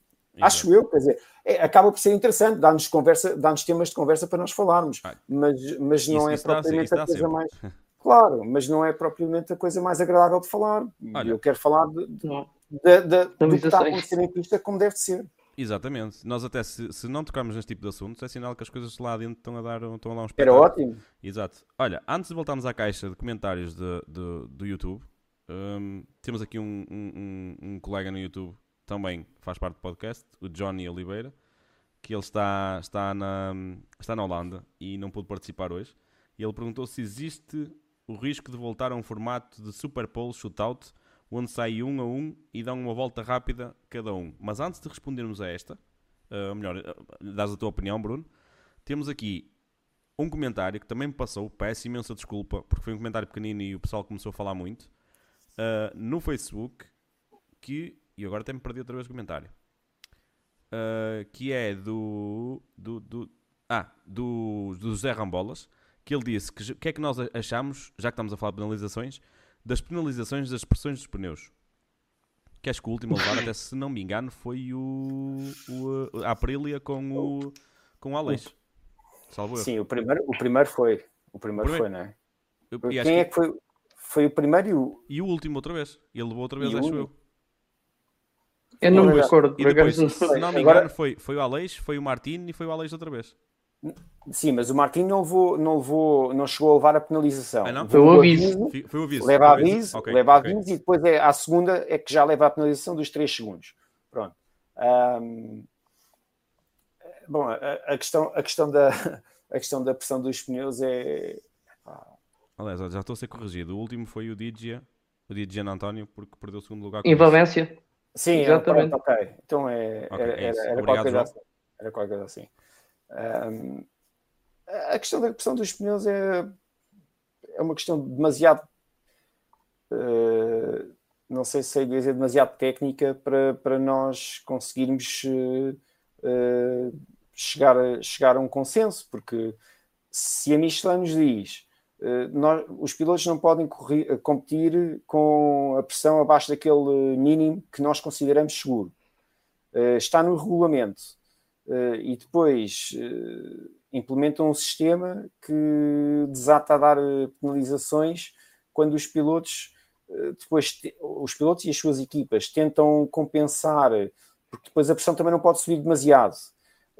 E depois e isto vai, vai entroncar depois o seguimento desta conversa vai ser a aerodinâmica, as asas porque Pois, é. as asas causam, causam tanta, tanta carga aerodinâmica, eh, tanta pressão na, naquele pneu frontal, que a, a- ou tanta força descendente na dianteira da moto, que depois vai aumentar a pressão do pneu, vai sobreaquecer, vai ficar demasiado duro e depois nós assistimos a quedas.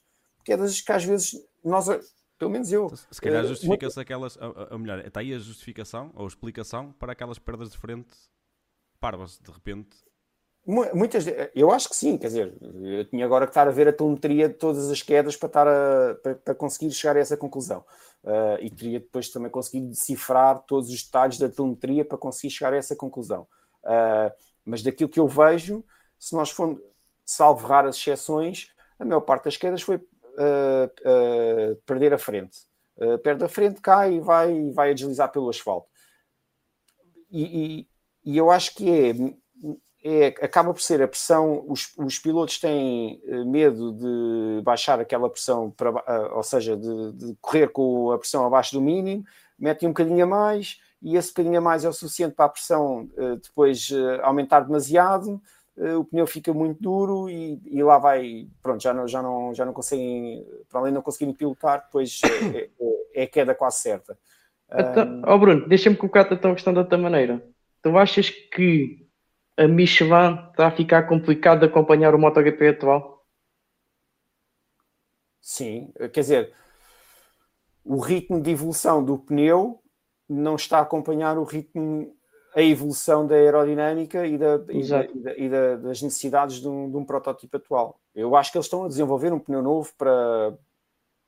Eu não quero dizer que é 2004, eu acho que é para 2025. Que já anunciaram que vai sair um pneu novo em 2025 para mais adaptado a, À questão da aerodinâmica. à questão da aerodinâmica. Mas eu acho que eles não estavam a contar que a evolução aerodinâmica fosse de tal forma rápida ou, ou- ou tão preponderante ao ponto de lhes causar tantos problemas no pneu da frente. Eh, Eu hoje, hoje, hoje vi um, um artigo e não sei até que ponto será real, mas eh, posso se calhar dizer que poderá ser, porque eu também já tinha falado isto aqui várias vezes aqui no podcast. Em 2027 a Pirelli poderá vir eh, para o MotoGP, tentar o assalto ao MotoGP. Porque já fomos aqui várias vezes, eles vão estar no filme Júnior, no Mundial de Moto 3, Moto 2, já tem também o, o, o Mundial Superbike todo e, e tu vias a Pirelli com bons olhos a vir para o MotoGP. Bom, eu aqui tenho que fazer uma ressalva.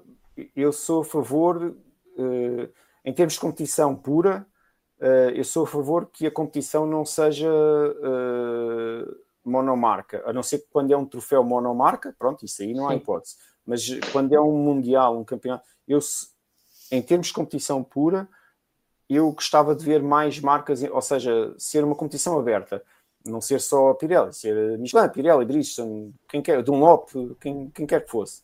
Uh, no entanto, pronto, isso depois ia levar a, a, discrepâncias muito grandes em termos da performance dos pneus, porque já antigamente era assim uh, e há, há, de haver muita gente que ainda se recorda dos Sunday Night Specials, que eram aqueles pneus feitos à medida uh, para um piloto que todos nós conhecemos e que ainda há bocadinho falámos que ainda continua a vender, apesar de já não estar no campeonato, continua a vender muito, uh, que eram pneus feitos de propósito com, a, com os dados recolhidos ao sábado.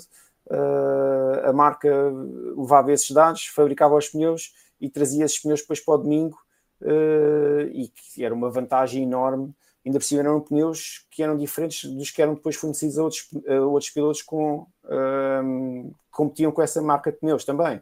Ou seja, já tens um pneu que em comparação a, a outra marca de pneus já, já faz diferença. Mas depois, dentro de, da mesma marca, tens pneus uh, pata negra e tens os outros pneus stock para, para dar aos pilotos que não são que não, que não são de topo, vá, ou de fábrica ou qualquer coisa assim. Um, e isso, isso, depois causa muitas discrepâncias em termos de, de competição. Portanto, o, a parte do, do, de ser só Michelin ou ser só Bridgestone na altura, ou seja quem for, acaba por ser um mal menor para, para conseguir equilibrar. Depois também não queremos ter pilotos, uh, uh, quer dizer, uh, a ficarem a, um, a levarem voltas de avanço de, do primeiro ao segundo ao terceiro, isso também não interessa para ninguém, quer dizer, isso não, não. é, acabam por ser corridas muito monótonas. É monótono. Aliás, tivemos, tivemos agora com pneus iguais, chegámos a ter aí na era do Marcas corridas em que ele de 7, 7 12 segundos de, de avanço. Pronto, e ninguém, e ninguém não acha, as pessoas e, não acham muita piada a isso, não é? Quer dizer, mas a Dorna acha, é porque a Dorna só filmava o Marcas e deixava o resto do botão para trás, que às vezes tínhamos ali, tínhamos ali batalhas brutais e, e, e acabamos por ver só, só, só em repetições. Uh, sim, Bruno, sim. Uh, sem querer quebrar todo o teu raciocínio, Uh, só para poderes responder ao, ao, ao, João, que ainda não respondeste, uh, é sobre... vai se, vai, se vai voltar a um formato de. Ah, se achas que corre o risco de voltar a um formato de super pole, shootout, onde sai um a um e dão uma volta rápida a cada um. Se calhar era uma solução. Mas, acho Vou, mas voltar, voltar no MotoGP? Sim. Uh, Está-se a referir eu, ao Moto 3, eu, que era o eu, tema que estávamos a abordar. Uh, é porque assim. Se calhar Agora fiquei na dúvida. É que ele já colocou essa questão há muito tempo. Eu peço desculpa que hoje estamos a controlar isto no YouTube claro. e no, e no, Não, é e no Facebook e esta, e esta escapou-me também, estava no, no, no, no, YouTube. E assim como o Miguel Assunção, já agora aproveito, e ele disse que o problema desse sistema é que o resultado da corrida pode não ser o final, o que tira a credibilidade da competição, porque não testar antes da corrida na grelha. Uh, Miguel, eu, tu fizeste esse comentário, mas já, já, já nem sei onde é que eu apliquei, onde é que é para aplicá-lo.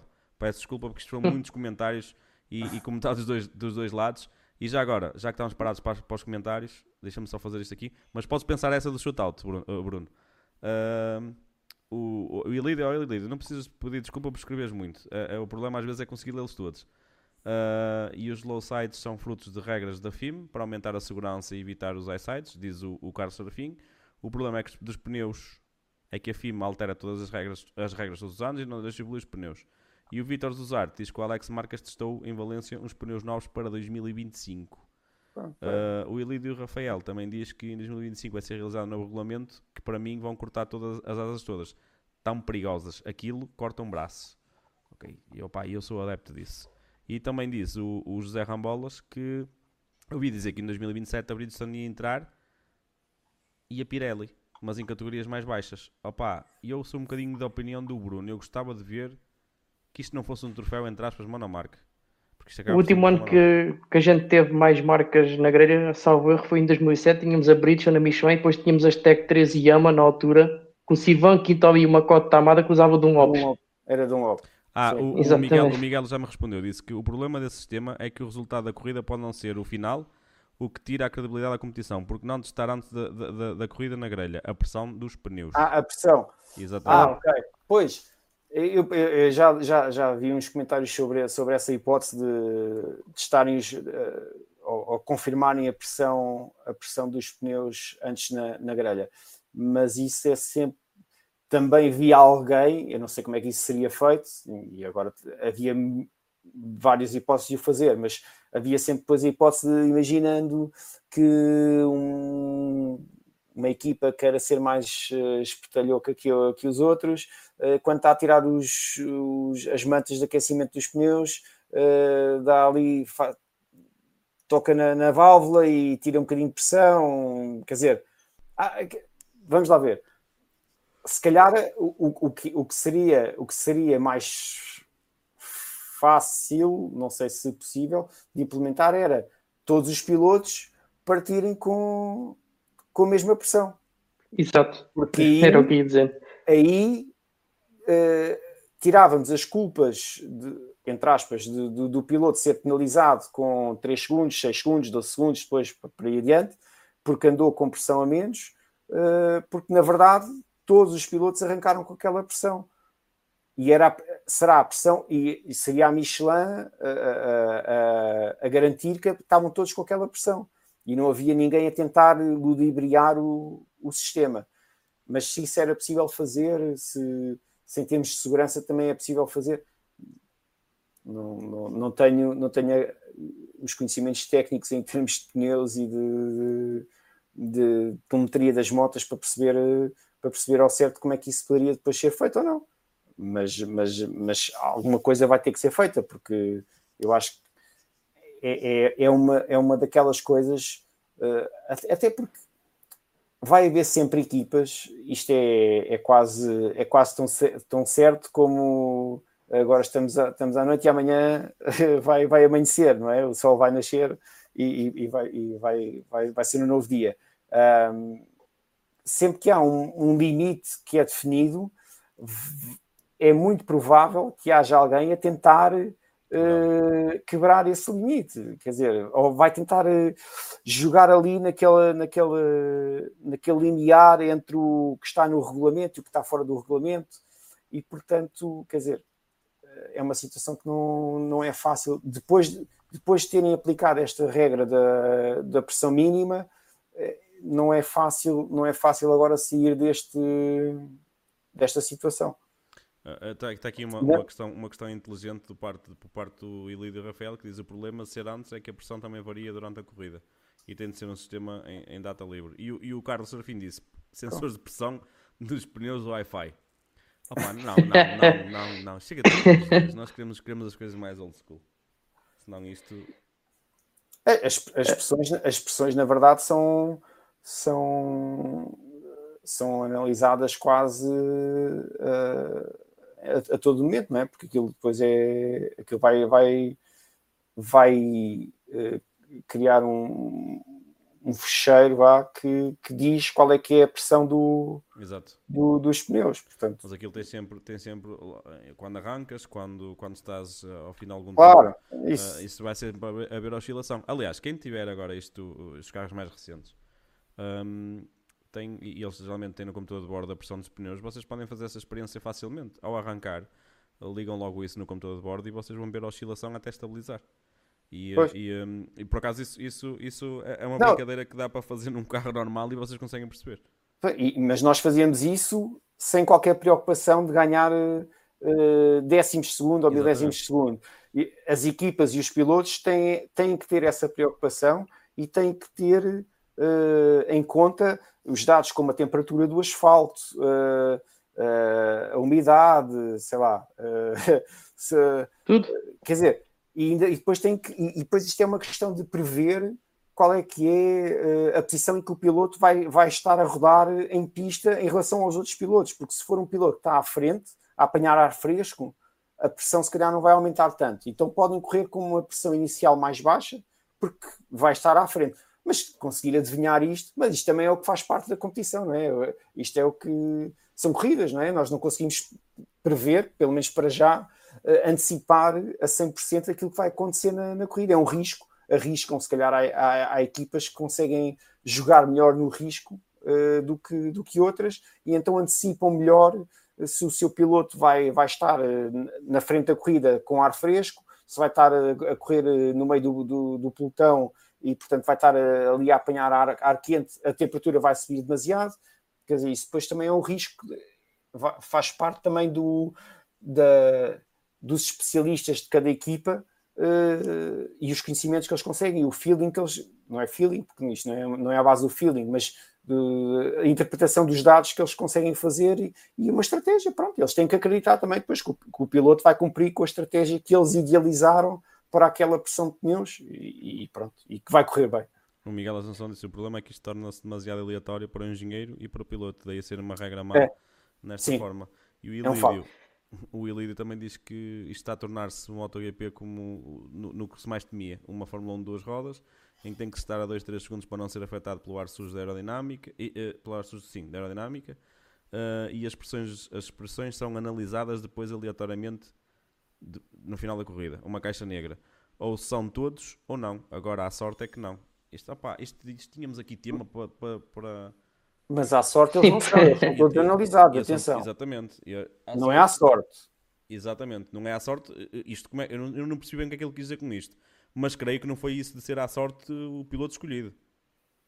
Ah, ok. Deixem-se deixem então, de regras e regrinhas, vão correr, diz o Carlos, o Carlos Santinho. É mesmo isso. Exatamente, é isso mesmo. Agora vamos deixar-nos das políticas e vamos, mas é passar por dentro da pista para entrarmos então nesta reta final do, do podcast. Olha, 2020... deixa-me interromper-te, só aqui o último comentário. O Miguel Assunção disse sim, mas se o piloto, uh, uh, se o piloto tem de dar espaço uh, para a frente porque a pressão subiu, impede a luta direta muitas vezes. Opa, lá está, oh, voltámos ao mesmo, à questão da aerodinâmica, mexer com, com, com isto e por aí fora. Lá está, tínhamos muito. Por isso é que eu estava a dizer, por isso é que eu estava a dizer que esta conversa da pressão dos pneus acaba por estar conectada com uh, aerodinâmica, com as asas, as asinhas, uh, tudo isso acaba por afetar, dizer, é, é, numa moto, como num carro, mas numa moto se calhar faz mais diferença do que num carro. Uh, a questão das asas tem, tem, tem, tem afeta bastante esta, esta parte da, da pressão do, dos pneus e daquilo que nós, e por isso é que se calhar falar nas asas ou na aerodinâmica era, era um tema interessante depois para, para se abordar no, no futuro. Exatamente. Estamos, tá, estás, está feito o convite para voltares aqui só para falarmos disso. E vai, e vai voltar, e vai voltar, que já vai chateá-lo. uh, vamos então passar mesmo então para, para dentro de pista e falar então um pouco mais de performance em 2024. Uh, tivemos os testes então em, em Valência, uh, já com, com alguns dados daquilo que poderá ser 2024 ou não, porque nem toda a gente mostra o jogo todo, evidentemente. Uh, mas que estava, antes de irmos ao assunto de Marco Marques, porque vamos ter que ficar nesse assunto, mas também queria já ir um pouco, um pouco ao, ao universo Ducati. E queria te colocar esta questão, Bruno. Achas que o Franco Morbidelli poderá ser a prova dos nove que a Ducati é a moto mais, mais fiel, mais amiga de qualquer piloto, em qualquer estilo de pilotagem? Hum, eh, não. Uh, vamos lá ver. foi, foi é, é, é, difícil, é difícil responder pelo seguinte: eu gosto muito do Morbidelli, portanto, na verdade, eu quero, uh, quero. Aliás, eu gosto, gosto dos pilotos, uh, ponto. Mas uh, há uns que uma pessoa queria assim, apesar de não o conhecer pessoalmente, mas criamos assim uma empatia um bocadinho maior. Não sei se é por ele ser eh, meio brasileiro, se sempre que, sempre que tenta falar nas entrevistas com, com os órgãos de comunicação portugueses, fala, tenta falar, expressar-se em, em, em, português e, portanto, não sei se é para. Não, não sei. Mas, uh, mas tenho, tenho, gosto, gostava de o ver, de o ver voltar àquele, àquela performance em que ele, em que ele acabou por ser vice-campeão, não é? E... 2020, 20, acho. 2020, não foi? 2020, sim, acho. Sim, 2020. Sim. E atenção, estamos a falar de um vice-campeão da categoria Rainha e um campeão de Moto 2. Pois, exatamente. Não é. Exato. Nós às vezes. Nós às vezes nos comentários, e isto aqui não, não é assim uma crítica enorme, mas às vezes temos tendência no, nos nossos comentários, a, ou, ou, pelo menos o que se vê e lê, é desvalorizar um pouco os títulos que são ganhos em Moto 3, tenta em falar Moto 2, com, uh, são pilotos que depois uh, são desvalorizados uh, porque não foram campeões de MotoGP, mas na verdade são, são, são campeões já, já, já foram campeões, muitos deles, e portanto... Tem mau nome. Exatamente, e portanto isto é, um, isto é uma parte.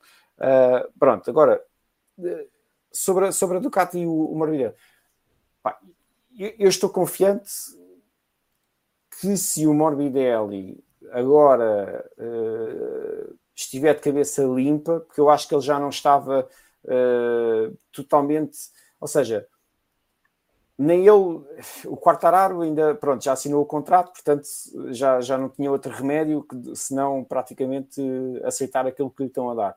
O, o Morbidelli tinha que ir à procura de qualquer outra coisa e, e, e ao ver a situação em que a Yama se encontra, que não é fácil também, hum, eu acho que ele encontrando uma moto que se porta muito, muito bem. Todas, todos nós vimos que foram seis pilotos ou sete pilotos diferentes, seis ou sete pilotos diferentes do Ducati que venceram uh, este ano. Uh, portanto, é uma moto que se porta muito bem. Ele tem talento para isso. Se ele vai ser a prova de que a Ducati é a moto mais amiga de todas ou, ou a melhor moto de todas, eu acho que nós nem precisamos do Morbidelli para isso é, é, ver o que aconteceu este ano. Porque é um bom trabalho, quer dizer, não há nada. É, é um facto. A Ducati Corsa fez um, fez um excelente trabalho e está a colher agora os frutos do excelente trabalho que foi fazendo ao longo de não sei quantos anos até chegar agora aqui. O José, é? o José Ramboias fez agora um comentário no, no, nosso Facebook e que disse: O Franco vem de uma, de, uma, de uma 4 em linha para uma V4. Vamos ver como é que se vai adaptar. E eu acho que ele se vai adaptar bem, porque eu acho que seria, seria difícil dar a adaptação ao contrário neste momento. Sim, sim, eu acho, sim, que, eu acho que seria, é, ia ser mais complicado se fosse um V4 para um 4 em linha. E para não deixar fugir os comentários do YouTube, o, o Miguel Assunção disse que se o Morbidelli for batido pelas não oficiais, sobretudo pelo Bezek e o Marco Marques, vai ter dificuldade em manter o lugar. E eu acho que o Marco Marques que é capaz de bater qualquer um. Mas é só a minha opinião. Agora o Bezek, o Bezek também não é, não é flor que se cheire. Eu acho que é um piloto muito bom. Uh, o Morbidelli não vai ter a vida fácil. Acho que o, o, mas, mas também temos que ver que neste primeiro ano tem sempre aquela fase de adaptação. Embora acredite que o, que o Morbidelli estando bem, cabeça limpa, a adaptação a esta Ducati vai ser muito fácil. É, porque é assim, quando tu estás a competir no, no meio de um projeto em que tu vês que, que a moto passa um ano, passa dois, passa três e a moto não não se aproxima das rivais, pelo contrário, vai, vai ficando mais para trás, que é aquilo que nós temos visto, não só com a Yama, com o Honda também, mas pronto, neste caso estamos a falar do Morbidelli na Yama. Um, acaba por ser, acredito eu, que um piloto tem que se desmotivar, acaba por se desmotivar qualquer coisa, acaba por, pronto, já não Claro que vai ter sempre o orgulho de, de, querer fazer sempre o melhor resultado possível, ganhar corridas, uh, pódios, não é isso que está em questão. Mas se tu sentes que a moto que tens para utilizar uh, é muito inferior à, à dos outros pilotos, uh, cert, certamente já vais, já vais com um pensamento, eu não vou dizer negativo, mas não é totalmente positivo para o para a luta, para, para, para, para as corridas. Eu acho que ele agora, quando, quando, quando se sentar a sério, porque isto do teste de Valência foi é bom para, para nós vermos os pilotos a, a rodarem com as, com as motos novas e tal, e trocarem, mas na verdade dali não se pode retirar grandes conclusões. Uh, portanto, só agora no início do próximo ano, quando começar a rodar a sério mais dias consecutivos, e começarmos a ver os tempos a, a, a, a cair, é que vai dar para perceber uh, se, se, o Morbidelli de facto consegue, consegue fazer um bom resultado aqui com a, com a Ducati. Isso, uma pergunta também leva à outra diretamente. O, o Luca Marini também vai ter um, um ano complicado ah. e difícil. O que é que achaste desta transferência para a onda do Luca Marini? Achas também foi para sair um bocadinho da asa do, do Valentino? O Paulo Nieto disse, disse que, que, que a VR quer pôr pilotos nas equipas oficiais, como se sabe. Mas o que é que tu achas deste Marini e HRC? Olha, já que falaste no Marini, o, o Elido Rafael parece que estava a adivinhar que ias falar nele. Que ele disse: já arranjaram, um, já, já arranjaram um esticador para a onda para esticarem aquele chassi para o Marini caber nela? E ele pois, fez esse comentário há uns segundos atrás, pá, olha, há cerca de um minuto.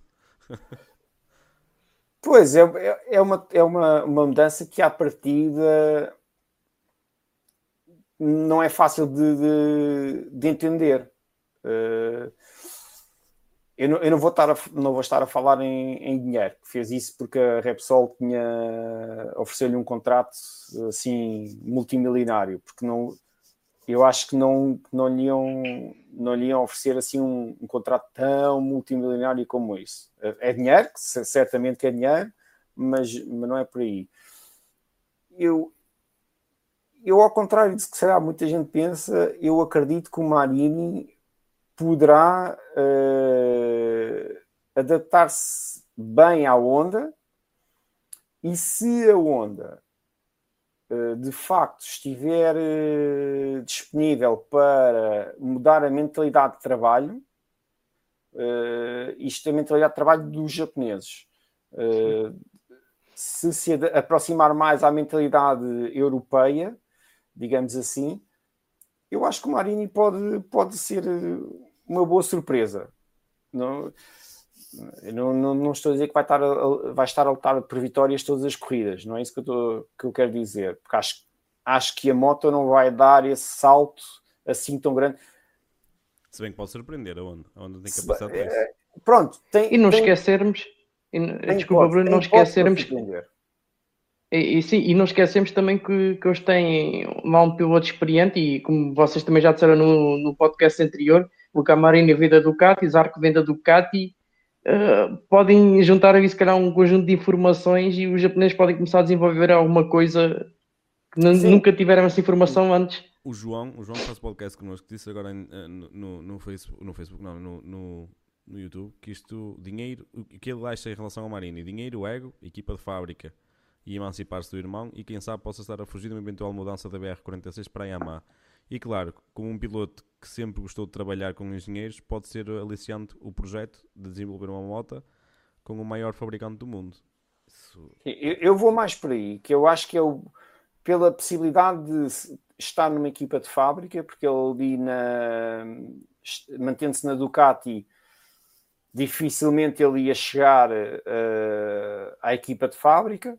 Uh, e portanto aqui tem a possibilidade de ser piloto de fábrica. E nós já todos percebemos, por, até por, por, pelo que aconteceu até com, com o nosso Miguel Oliveira, que ser piloto de fábrica ou numa equipa de fábrica, uh, melhor dizendo, é, é claramente uh, aquele objetivo que todos querem ter, independentemente se, se, se, a equipa está bem, se está mal, se está, se está em, em fase de transição, se não está, o que é que seja e portanto eu acho que ele concordo, concordo com esse, com esse, esse ponto de vista que ele, eu acho que ele quis mais ir para uma equipa de fábrica, para ser um piloto de fábrica e trabalhar eh, mais do ponto de vista do desenvolvimento da moto, porque ele ali não ia estar, ele na, na, na, VR, na Muni, da VR46, ele não ia estar a desenvolver a moto, porque a moto era, de, era do ano anterior, portanto nunca, nunca ia estar a desenvolver a moto na, na verdade, ia estar sempre a apanhar as, as motas já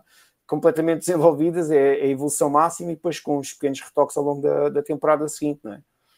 Portanto, ele aqui ganha, ganha uma preponderância, e mesmo em termos de, de carreira, não é? Quer dizer, eh, não se acomodou, eu acho que ele também não se quis acomodar, uh, ok, vou ficar aqui na equipa do meu irmão e, e, e, e isto chega-me. Eu acho que ele de facto quis, quis uh, dar um outro rumo à carreira. Também concordo. E também o, o, Miguel, é como o Miguel também está a dizer nos comentários, e, e acho que é, que é isto: é uma facto tipo uma equipa de fábrica e a única possibilidade de conseguir fazer algo valioso na MotoGP, ainda por cima na maior marca do mundo, não é construtora do mundo. Pois, basicamente. E, e, basic, e também agarrando aí nas palavras do João, que ele tocou num, num assunto curioso, uh, que também já temos falado por aqui vagamente.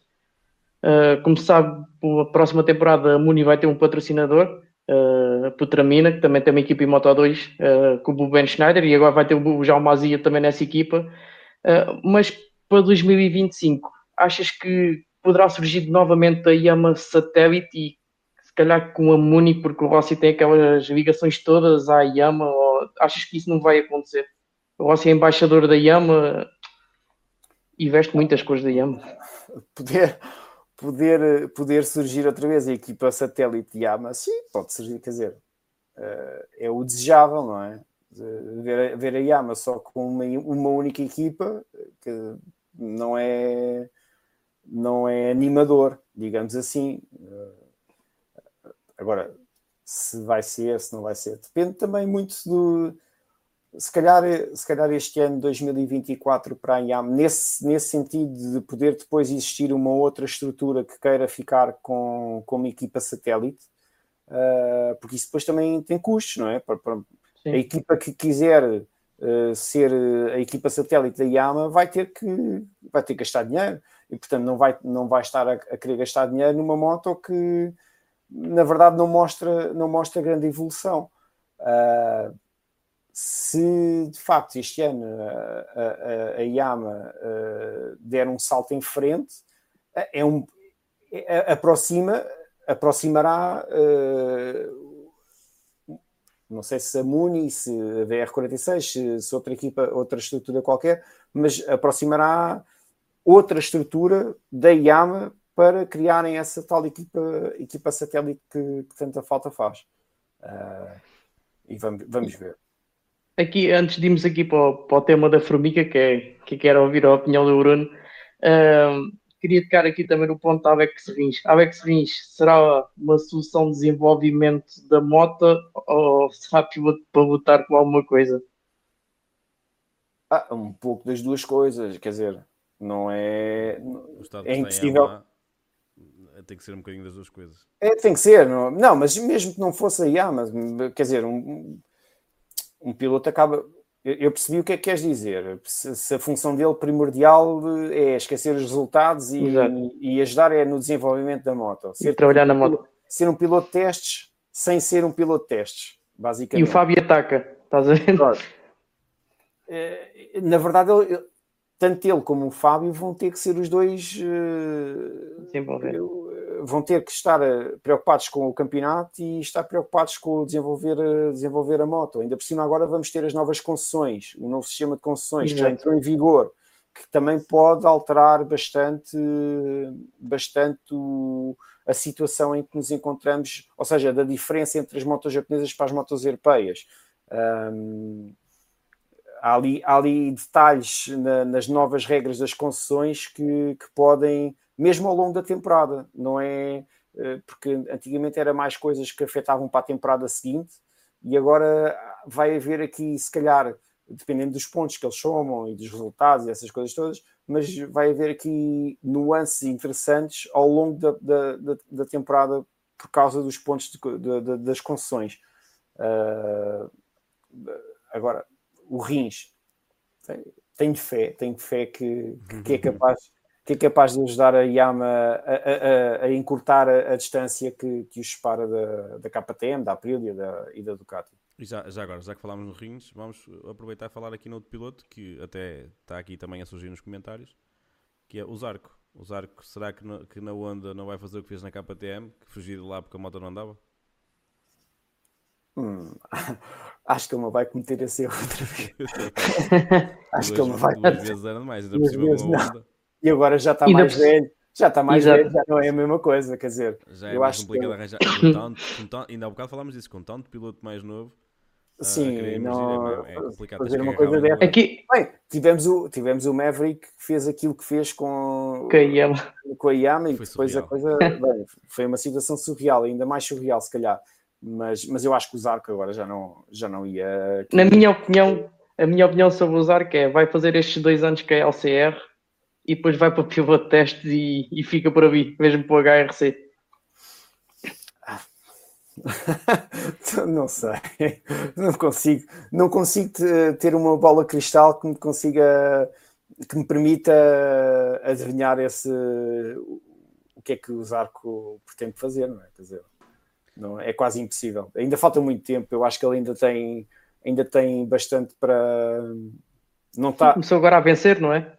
também, também, também, acho que agora, se agora lhe ganhou o gosto, também agora não, não, tão cedo não vai querer sair de lá. Epá, eu gostava Mas, tanto dele no Moto 2 e quando veio para, a, moto, para a categoria Rainha ele perdeu-se bastante. Não, acho que nunca se encontrou aqueles arcos de. Ele foi bicampeão. Na, na, na, é o único. É o único. O único até hoje, sim. E, único e, até uh, hoje. Opa, e, e, acho que de, na categoria Rainha, tirando a vitória deste ano, eu só consigo um, momento caricato dele, quando foi quando ele levou a moto à, à mão, salvo erro em 2017 ou 2018, uh, que ficou sem gasolina. E, e, é o momento mais caricato que eu vejo dele, porque de resto Mas- opá, não foi assim. É um, é um piloto que ultimamente é, é, é de segunda parte da corrida, começa a surgir mais no, no final da corrida, mas não, não tem nada a ver com aqueles ar que nos habituou na. na- na- Mas o, o, o ano de estreia dele do MotoGP, que foi em 2017, e logo no início do Qatar, esse primeiro ano dele do rookie até foi um ano bom. E a gente sempre pensou que, ok, vai, vai mais cedo ou mais tarde vai surgir uma vitória do Zarco. Mas o que é certo, olha, em 2023, Demorou muito, demorou muito a confirmar, Eh, a confirmar o, que, o que se esperava dele. Olha, o Vítor Zuzarte diz que o Zarco vai terminar, mas é na, nas Superbikes. Sim. poderá ser, quem Eu sabe. vejo, eu vejo, eu acho que nesta não é preciso. Rapaz, eu se calhar Ah, vou ser Ou teve crucificado. proposta. Eu, eu se calhar vou ser crucificado que vou dizer. Ah, mas é a minha opinião, eu sou, eu sou sempre muito transparente nisto. E eu vejo o piloto, Zarco como piloto, Zarco piloto, como um pilotaço tremendo à beira do, do, do Bautista. Em comparação com o Bautista. Por exemplo, ah, eu sei que é diferente, mas e, ah, ah, ah, o percurso deles na, na, na categoria rainha não foi, não, não foi brilhante. O Bautista também não, nunca foi. Mas eu acho que, em termos de piloto em si, Zarco, Bautista, eu acho o Zarco um pilotaço à beira do Bautista. Se o Bautista fez o que fez e se derem boas condições ao Zarco, opá, não sei. É, Mas é um bocado, é um bocado difícil. são gerações diferentes. Nós Sim. temos que ver, o Bautista vem das dois tempos, não é? Quer dizer, Sim, sim, sim. é, é- quer dizer, não é fácil apanhar, eh, comparar eh, e, mesmo, e mesmo nos anos em que o Bautista esteve em MotoGP, não apanhou a Ducati como está agora. Exatamente. Também, também é outro fator. Eh, e, e- quer dizer, não é, não é fácil fazer comparações de gerações tão diferentes como o Bautista com, o- com o Zarco. Agora, podemos sempre ver, ver os resultados.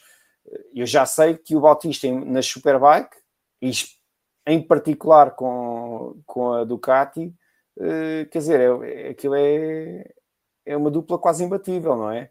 Mas se o Zarco chegava eh, à Superbike e conseguia fazer eh, um Eu brilharete. acho, eu acho que o Zarco com uma Ducati ah, era uma na Superbikes e eu já comentei isso com muita gente.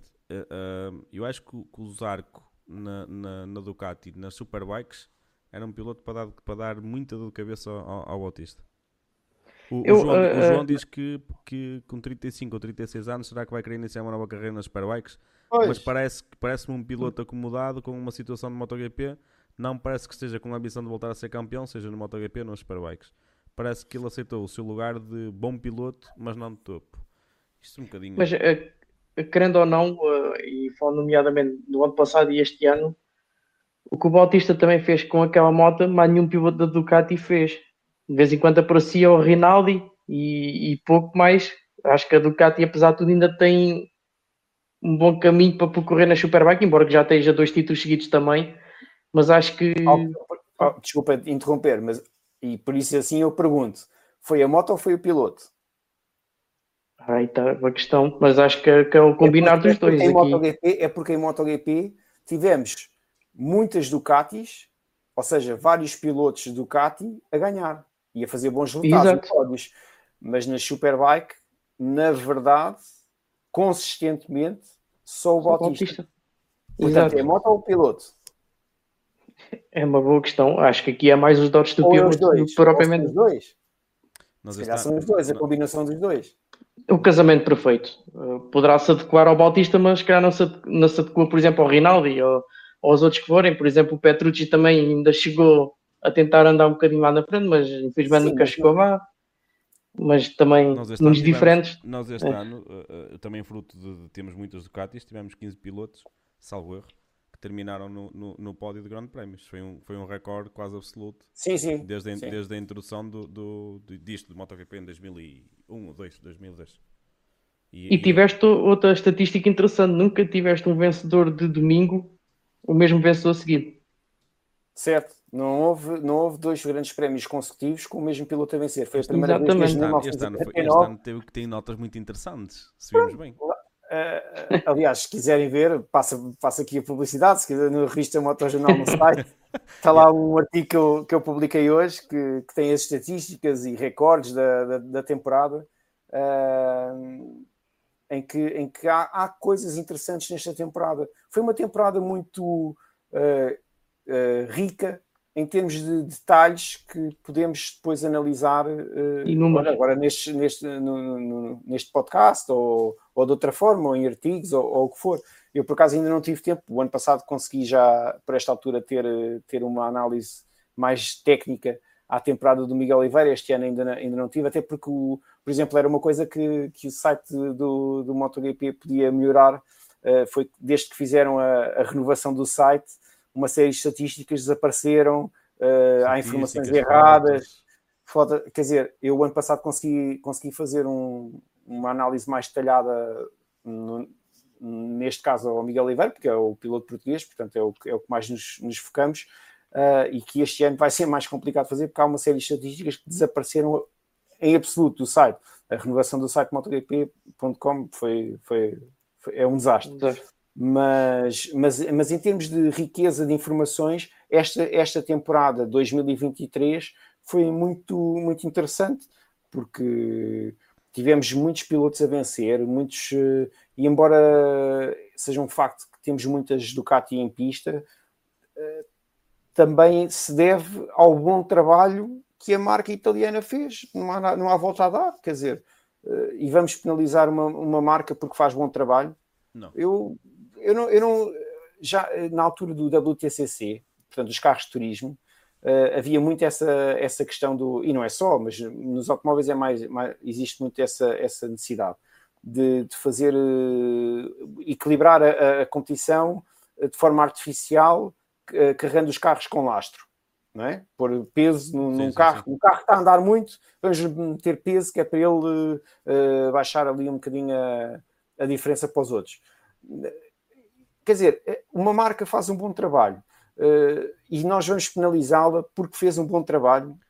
Isso até é uma afronta para os engenheiros. Pronto, mas, é, mas quer dizer, às vezes é, há coisas que são, que são feitas em termos de regulamentos que parece que, ou, ou mesmo nós, enquanto adeptos de, de, deste desporto, uh, queixamos que a Ducati tem muitas motas. Sim, é um facto, temos, mas porquê é, que, porquê é que as outras equipas, satélites, não querem uma Yama, não querem uma Honda, não querem, ou não, não é não querem, ou não fazem mais força para ter uma Yama, mais força para ter uma Honda, mais força para ter uma a KTM, pelos vistos não, não, há, não há esse problema, ou, ou a Aprilia. Mas, quer dizer, percebem o que é que eu quero dizer com isto? Sim, sim. Não é... Porque é assim, é mais fácil de pegar neste momento numa Yamaha e seres competitivo do que propriamente na... Está tá, tá uma moto mais bem conseguida.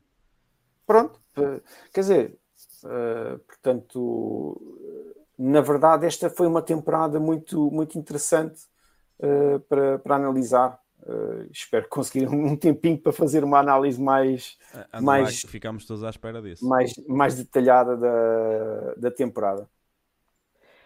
Bom, aqui avançando então um bocadinho mais e vamos então falar. Marco Marques foi uma grande novela durante esta temporada e para mim a novela continua, pelo menos até decidiu o que é que quer fazer em 2025. Uh, e vou-te colocar duas questões. Apontas Marco Marques como um possível candidato ao título? E sim, segunda questão. Já. Digo-te já que sim. já tá. Pumba, Carlos! Assim, Estava não, lá não. na beiça. Não, quer dizer. Olha, a Bruna disse isso porque o nosso colega. o nosso colega no último podcast estava a dizer que não. E, e eu, eu, também não, sou, eu... eu... também sou da opinião que ele, que ele vai dificultar muito a vida a toda a gente. E é um possível candidato a, a ser campeão. Ah, candidato a ser campeão? Sim, sim, sim. sim. E eu sim, apostava nisso. O, o, Carlos sim, não, o Carlos diz que não. Eu é aposto que sim. Eu aposto que sim. Com a Ducati deste ano, ele vai ter a Ducati deste ano, certo? Ou seja, Exato. 2023. Sim. Com a Ducati deste ano, que nós já sabemos o que é que ela consegue fazer, ele tem as informações todas uh, das corridas deste ano. Uh, a não ser que um grande prémio seja disputado em condições uh, totalmente diferentes, é que as informações que eles tiverem é que não, não, não serão assim tão, tão benéficas. o que eu vi este Atenção, eu não, eu não, sou o maior fã do Marques. Uh, já, já e, e, ultimamente tenho-me tenho refriado um pouco em termos de comentários, que é para não ser atacado, porque depois até parece mal. Uh, pronto, isto é. Foi, foi há, há, uns tempos atrás, era, era mais. Eu era mais, mais ácido, digamos assim, uh, nos comentários. Mas eu tenho que reconhecer o, o Marco Marques é um piloto uh, daqueles bom. que nasce um em cada. Não sei, não vou dizer 100 anos, mas é um um a cada 2 milhões de pilotos que, que, que existem, sei lá. Ou... Eu, eu, sou plenamente de, de acordo com, contigo e é exatamente a mesma forma que eu penso em relação a marcas. Houve uma altura que gostava muito dele uh, e achava que eu, pronto, isto é um piloto que, que, vai, vai marcar isto e sem dúvida, e marcou. Uh, e marcou a mesma, e marcou a mesma. Marcou, não... só, que, só que houve ali alguns aspectos opá, que faz com que a gente se afaste um bocadinho, porque eu não me identifico. E acho que é, isto é assim, isto é, embora o pessoal queira ou não queira, isto é um desporto que tem que haver sempre algum contacto. Mas acho que havia ali contactos do, do por parte do, do Marcas que eram, eram exagerados.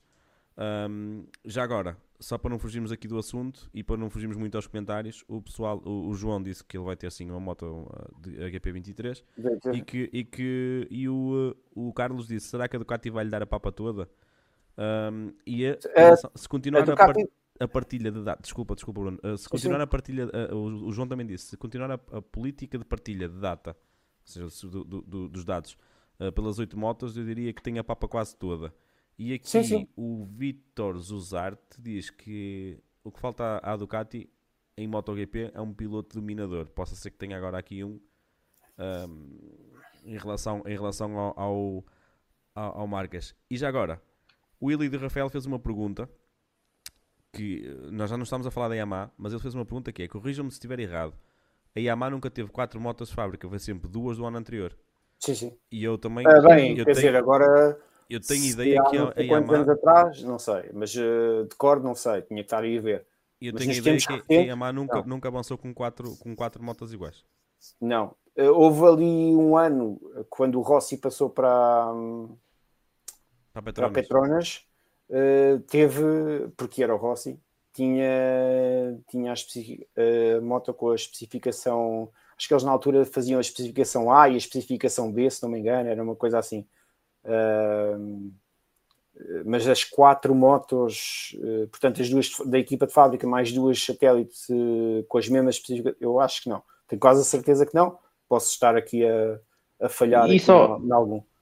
E só olhando aqui um pouco para, também para a história da, da Yama, esta temporada a Yama não obteve nenhuma vitória. Isso não acontecia desde 2003. Passar uma temporada em branco. E o, o, o, o, João também disse agora aqui outra coisa em relação a isto, agora voltando novamente a marcas e a, e a, e a, e a Ducati. Ele disse que o Chiabati disse que o Mark pode ser a opção para a fábrica em 2025, embora possa estar a responder a, aquelas perguntas envenenadas. Opá, não sei, mas eu, eu sempre disse, já disse isto no, no nosso podcast anterior, que o Marcas, a partir de 2025, acho que fica é, é, quando termina aquela, aquela cláusula do, do, do, de piloto exclusivo, uh, entre aspas, não é? para uma equipa de fábrica só, só na, na Honda. E eu vejo, vejo qualquer equipa de fábrica abrir as portas ao, ao Marcas. E se ele tiver sucesso na Ducati, por que não? É, estamos a falar de um oito vezes campeão do mundo. Coisas que, com, a, com, a, com a Honda em má forma, como nós assumimos, penso que é quase unânime, se não for unânime, uh, que a Honda está em má forma. Uh, coisas que nós vimos o Marques fazer esta temporada, resultados, uh, embora não tenham sido brilhantes, brilhantes, brilhantes, e aliás, o único piloto que venceu com, com a Honda até foi o Rins, até foi o Alex Rins no, no circuito do Texas. Uh, e portanto, uh, o talento está lá. Eu acho que ele, assim que ele não vai precisar de muito para, para, para conseguir eh, encontrar a forma de, de, estar no topo com, com esta Ducati, com a Ducati, de, com a GP23. E, e há bocado estavam, eh, estavam a falar na, na questão da partilha dos dados. Essa partilha dos dados existiu e vai continuar a existir. Pelo menos foi-me garantido há, há pouco tempo numa apresentação por, um, por uma pessoa muito ligada à Ducati. e que, e que diz que qualquer piloto tem acesso aos dados do outro piloto quando quiser. Portanto, não é, eh, não é só o piloto de fábrica que tem acesso aos dados do piloto da equipa satélite, ou seja, não é uma pirâmide, não é o que está no topo da pirâmide que consegue aceder aos outros e não é e o, o que está em baixo não consegue aceder ao, ao de cima. Não, é, é uma ligação dos, nos dois sentidos. Portanto, ele vai ter acesso a todas as informações. Já tem os dados da temporada que agora passou.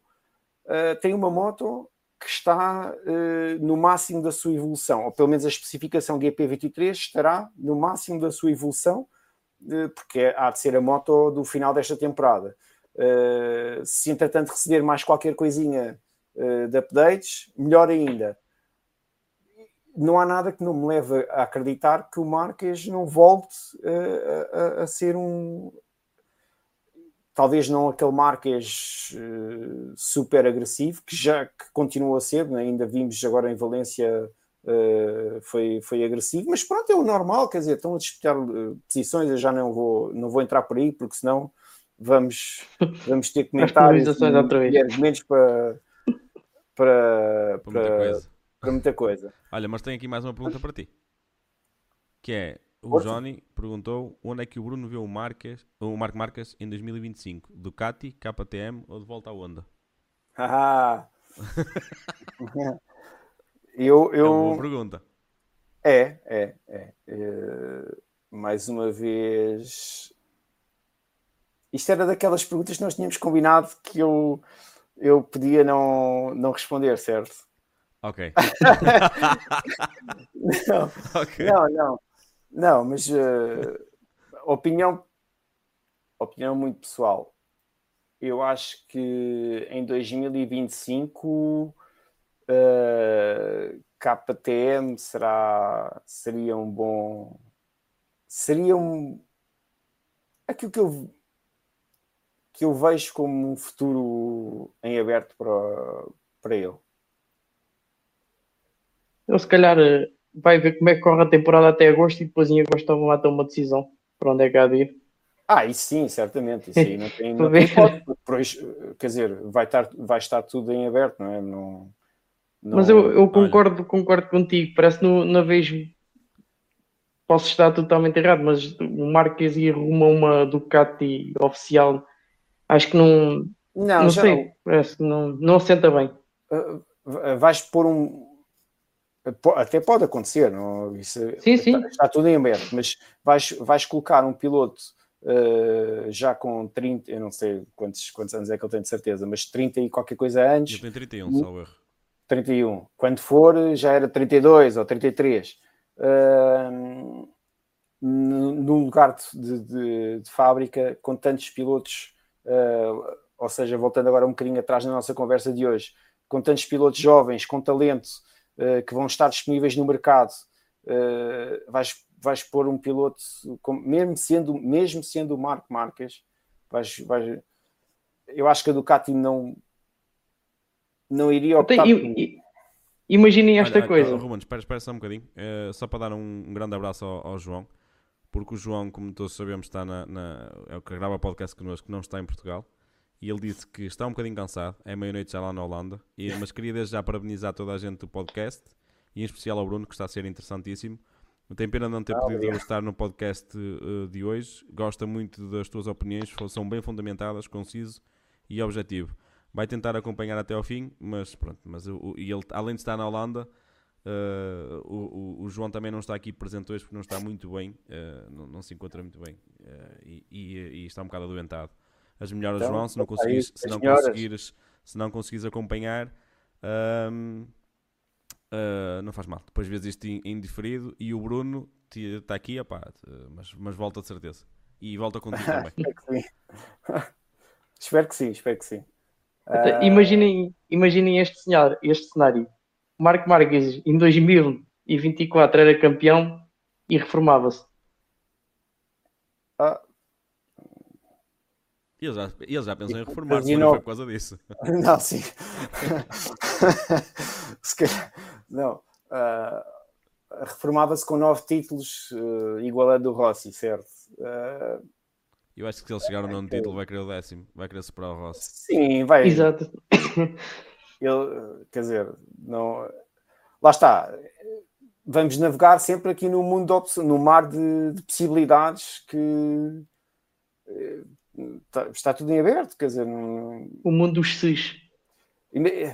Se imaginarmos que a, a temporada arranca muito, muito bem, imagina, lá está, isto, o X eh, faz vitória, é, vitórias em, em grandes prémios, agora nos, nos primeiros 5 vence os 5. Uh, quer dizer, ele, eu acho que ele não nem Fica acho difícil. que houvesse uma, marca que o deixasse reformar mesmo por opção, iam fazer uma proposta qualquer de maneira a, a garantir que ele, que ele iria continuar mais, mais, mais algum tempo. Uh, não, não estou a ver mas também, por outro lado, se cai, começa. De, de, Deus queira que não, não, não é isso que eu desejo. Uh, imagina que cai, lesionou-se, é uma lesão grave. Uh, será que vai ter vontade de voltar outra Exato. vez a passar pelo calvário todo que foi, foram os anos de, das lesões em que recuperou, e depois não recuperou, e depois lesionou-se outra vez, e depois, bem, quer dizer, uh, não sei, não, não, não, não eu acho que ele é um piloto que tem a mentalidade suficientemente vincada e forte e de campeão para ultrapassar uma situação menos boa. Mas eu acho, é aquilo que eu estava a dizer há pouco, eu acho que ele vai encaixar muito bem na, na Ducati, mesmo quando for a sério, não é quando forem testes. Uh, mesmo a sério, quando, quando as coisas começarem a aquecer mesmo a sério, eu acho que ele vai, vai estar lá no topo. Uh, mas pronto, posso, pode, vai na volta, estou aqui a dizer uma coisa e chegamos à primeira corrida do ano e, e, e, ou às duas ou três primeiras corridas do ano e a coisa é, é o oposto daquilo que eu estou a dizer. É, é, esperamos para, para ver. Aqui também por falar em SES e reformas, um, e passando agora uh, novamente para a Itália, mas agora vamos até à Prívia. Uh, a Vespa Pagaro poderá se formar na próxima temporada ou não? Uh, e temos, por outro lado, um Maverick Vinhaves que, falo nomeadamente do que vimos em Valência, que, que rodou muito bem no, no, no, nos treinos, uh, até fez a pouco, mas depois foi, foi retirada. E, e, começou também bem as corridas, mas depois começou a andar para trás. Achas que o, o Maverick estava pronto para assumir as rédeas da Aprilia se isso acontecesse? Como piloto uh, principal? De, Bem, mas saindo lá o Aleixo, tinha que ir para lá, para lá alguém. Depende de quem é que seria esse segundo piloto. Ok? Vamos, vamos ver. Eh, eh, se me estás a perguntar se eu acho que o Maverick uh, poderá ser o piloto líder daquela equipa, independentemente de quem for o outro piloto que esteja ao lado, eu acho que não. Agora, se o outro piloto que estiver ao lado dele for claramente o segundo piloto, é que depende quando é porque depois é uma pressão diferente, não é, não é propriamente uh, estar à espera que ele uh, faça bons resultados, vai ter mesmo que fazer bons resultados. Uh, é uma pressão diferente quando és o acho eu, quando és o, o, o principal piloto do projeto ou quando és o, o, o companheiro de, de, do principal piloto, é, é, diferente. Depende. A, a, mentalidade do Maverick, a, a, pelo menos daquilo que eu, que eu consigo perceber das corridas e destas temporadas todas em que ele esteve, é que é um piloto com tem talento, tem velocidade, mas depois falta-lhe ali sempre qualquer coisa uh, que o impede de, de, ser consistente, de mesmo, mesmo sem ser consistente, uh, as corridas parece que há sempre qualquer azar é. uh, pelo meio, seja azar mecânico, seja azar qualquer coisa, mesmo azar, pode, pode acontecer mesmo azar qualquer, mas não sei, não, não, não, não consigo ver o. Não, eu não consigo ver o Maverick como líder da, do projeto Eu, eu acho que a Aprilia ia ter sempre alguém uh, mais forte, ou querer ter alguém mais forte do que ele para, para levar o projeto para a frente. Eu costumo dizer que o Maverick é um, é um dos pilotos, não é o único, que eu penso assim, mas é um dos pilotos que lhe falta ali qualquer coisa. Não sei explicar ao certo o quê, mas sinto que lhe falta ali qualquer coisa para ser assim um E ao mesmo Já, já venceu corridas, é Exato. rápido. Nós, é- até este ano foi rápido, muitas vezes, Ah, mas há, há sempre qualquer coisa que lhe acontece ou que, que ele. E, e- depois, quando a coisa começa a correr mal, se não há alguma coisa que começa a correr mal, ele parece que não. Não consegue suplantar essa dificuldade. Não, não consegue lidar com isso. Sim, pronto. E vai-se abaixo. Parece que se vai Exato. abaixo. Não vou dizer que desiste, porque eu acho que ele não desiste, mas parece que não tem. Sei lá. Ganas, não, não é ganas. Isto agora uma pessoa também tem que ter cuidado com as coisas que diz, porque isto Já, já estamos Ainda- a viver numa, numa sociedade atual que numa isto cidade um é bocado. Calma, portanto, eu tenho que medir um bocadinho as palavras. Eh, eu, eu, eu acho que ele, que ele, que ele quando, a- quando a coisa co- começa a correr um bocadinho mal, que ele realmente ele não, ele não tem, a, não tem a, a mentalidade para dar a volta por cima da, da situação, para suplantar essa situação. Olha, só para dar aqui uma, uma vista de olhos na caixa de comentários, temos muitos. Eu peço, peço desculpa ao pessoal, mas começa a ser depois difícil com- eh, eh, conseguir responder a todos. O Elido Rafael disse que o Marcas, isto ainda em relação ao Marcas, quer o décimo título. E ele não quer ordenado, quer títulos. E o Vitor Zuzarte disse que a Red Bull paga-lhe o salário. E é por, por ele ser tão patrocinado pela Red Bull que acredito que o desfecho dele possa ser na KTM. Mas já falámos sobre isto, vamos avançar. Ah, e, e o Ilídio diz que acha que o, Ilídio, o- que- que o Marcas vai ter atritos em pista é com o Martin e não com o Peco.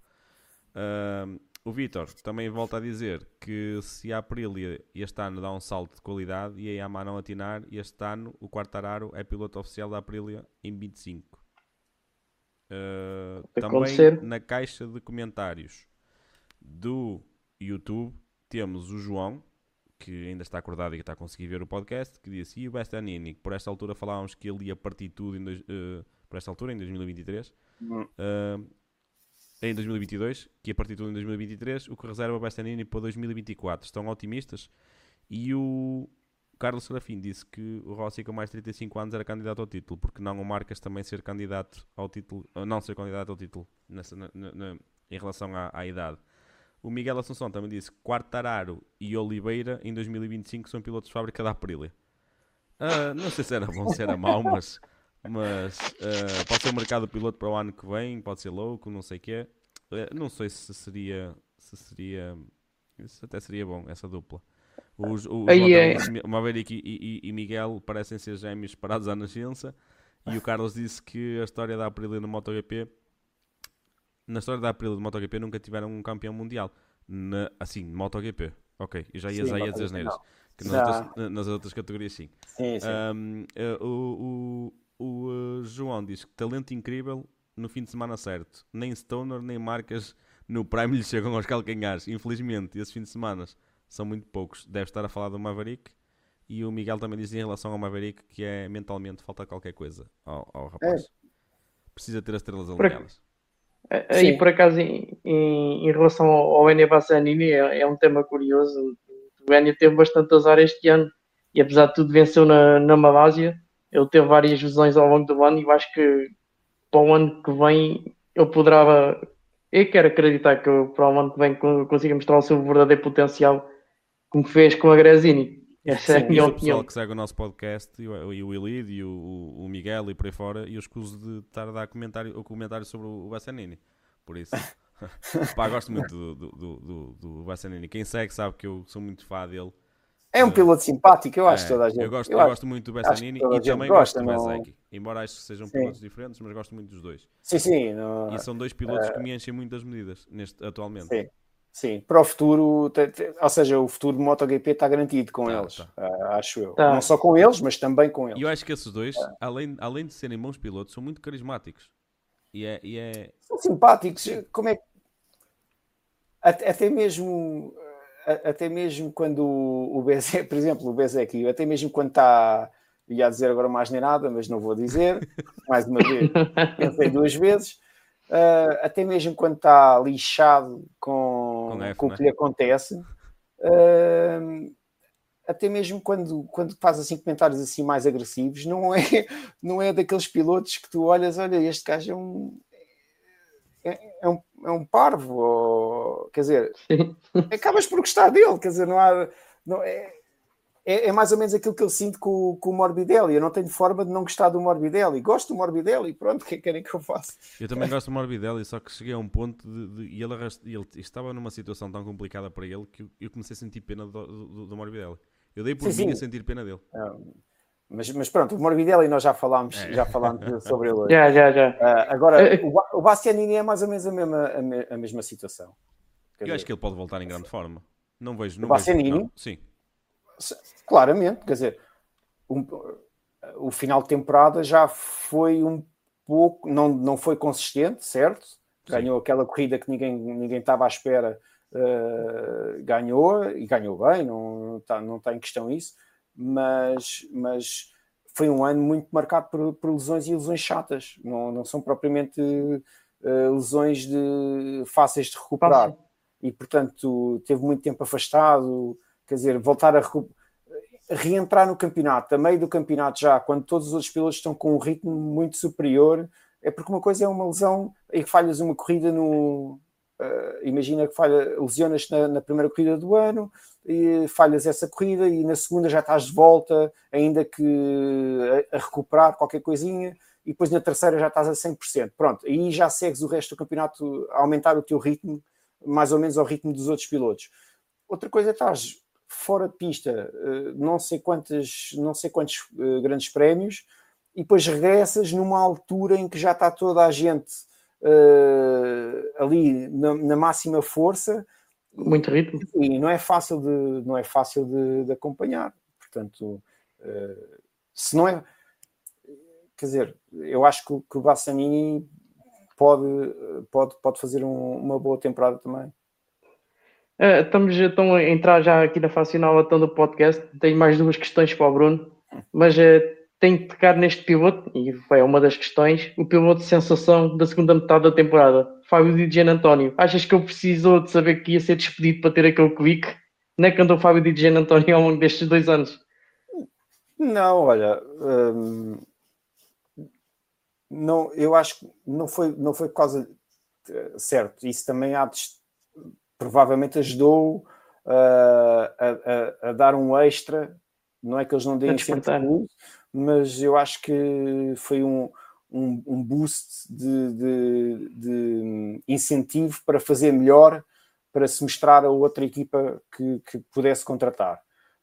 Uh, agora, ele, ele, também falou, uh, na altura em que já sabia que não ia ficar uh, na, na Gresini, ele também uh, acho que, que, que, comentou isso, em que só a partir de um determinado ponto da, da temporada é que o deixaram, uh, lhe deram maior liberdade em termos de afinações da, da moto. Uh, e eu acho que isso também é capaz de ter ajudado a explicar porque é que a partir de certo momento o, o DJ António conseguiu uh, aumentar ou melhorar os seus resultados. Uh, portanto, acho que há aqui uma combinação destas duas, destes, destas duas situações. Uma motivação extra para garantir que tinha lugar uh, em 2024 e o facto da equipa, por alguma razão, ter dado um pouco mais de liberdade em termos de afinações e ele arriscou nas, nas suas afinações e, e a coisa correu-lhe correu melhor. E aprendeu também, sobretudo, o Ping 8. Também foi importante. aqui, eh, só mesmo aqui para, para encerrar uh, o, o, nosso podcast e a última questão, que é que também nos falta. Uh, o que é que tu achaste daquelas KTM em, em Valência uh, nos testes que, toda a gente sabe que eles estiveram no túnel de vento lá da, da Red Bull, pertence à Fórmula 1, uh, são a principal rival da Ducati neste momento. Uh, a KTM provavelmente poderá subir ainda mais ou achas que não vão vai ficar igual, digamos assim. Não, igual não ficam. É assim, nem, é que nem, nem mesmo a Ducati vai ficar igual. A Ducati, que, era, que é o, o, a principal moto ou, a melhor moto do, do, do, plantel, não vai ficar igual. Portanto, todas as outras também não vão ficar iguais. Agora, o que tu, o que tu me estás a querer perguntar é, acho eu, é a diferença, a diferença entre a KTM e a Ducati vai diminuir, ou seja, o que a Ducati vai melhorar o que a KTM vai melhorar, vai melhorar, vai melhorar o suficiente para a colocar ao nível da, da Ducati. Ou aproximar mais ainda. Ou aproximar mais. Uh, o, o, dinheiro eles têm.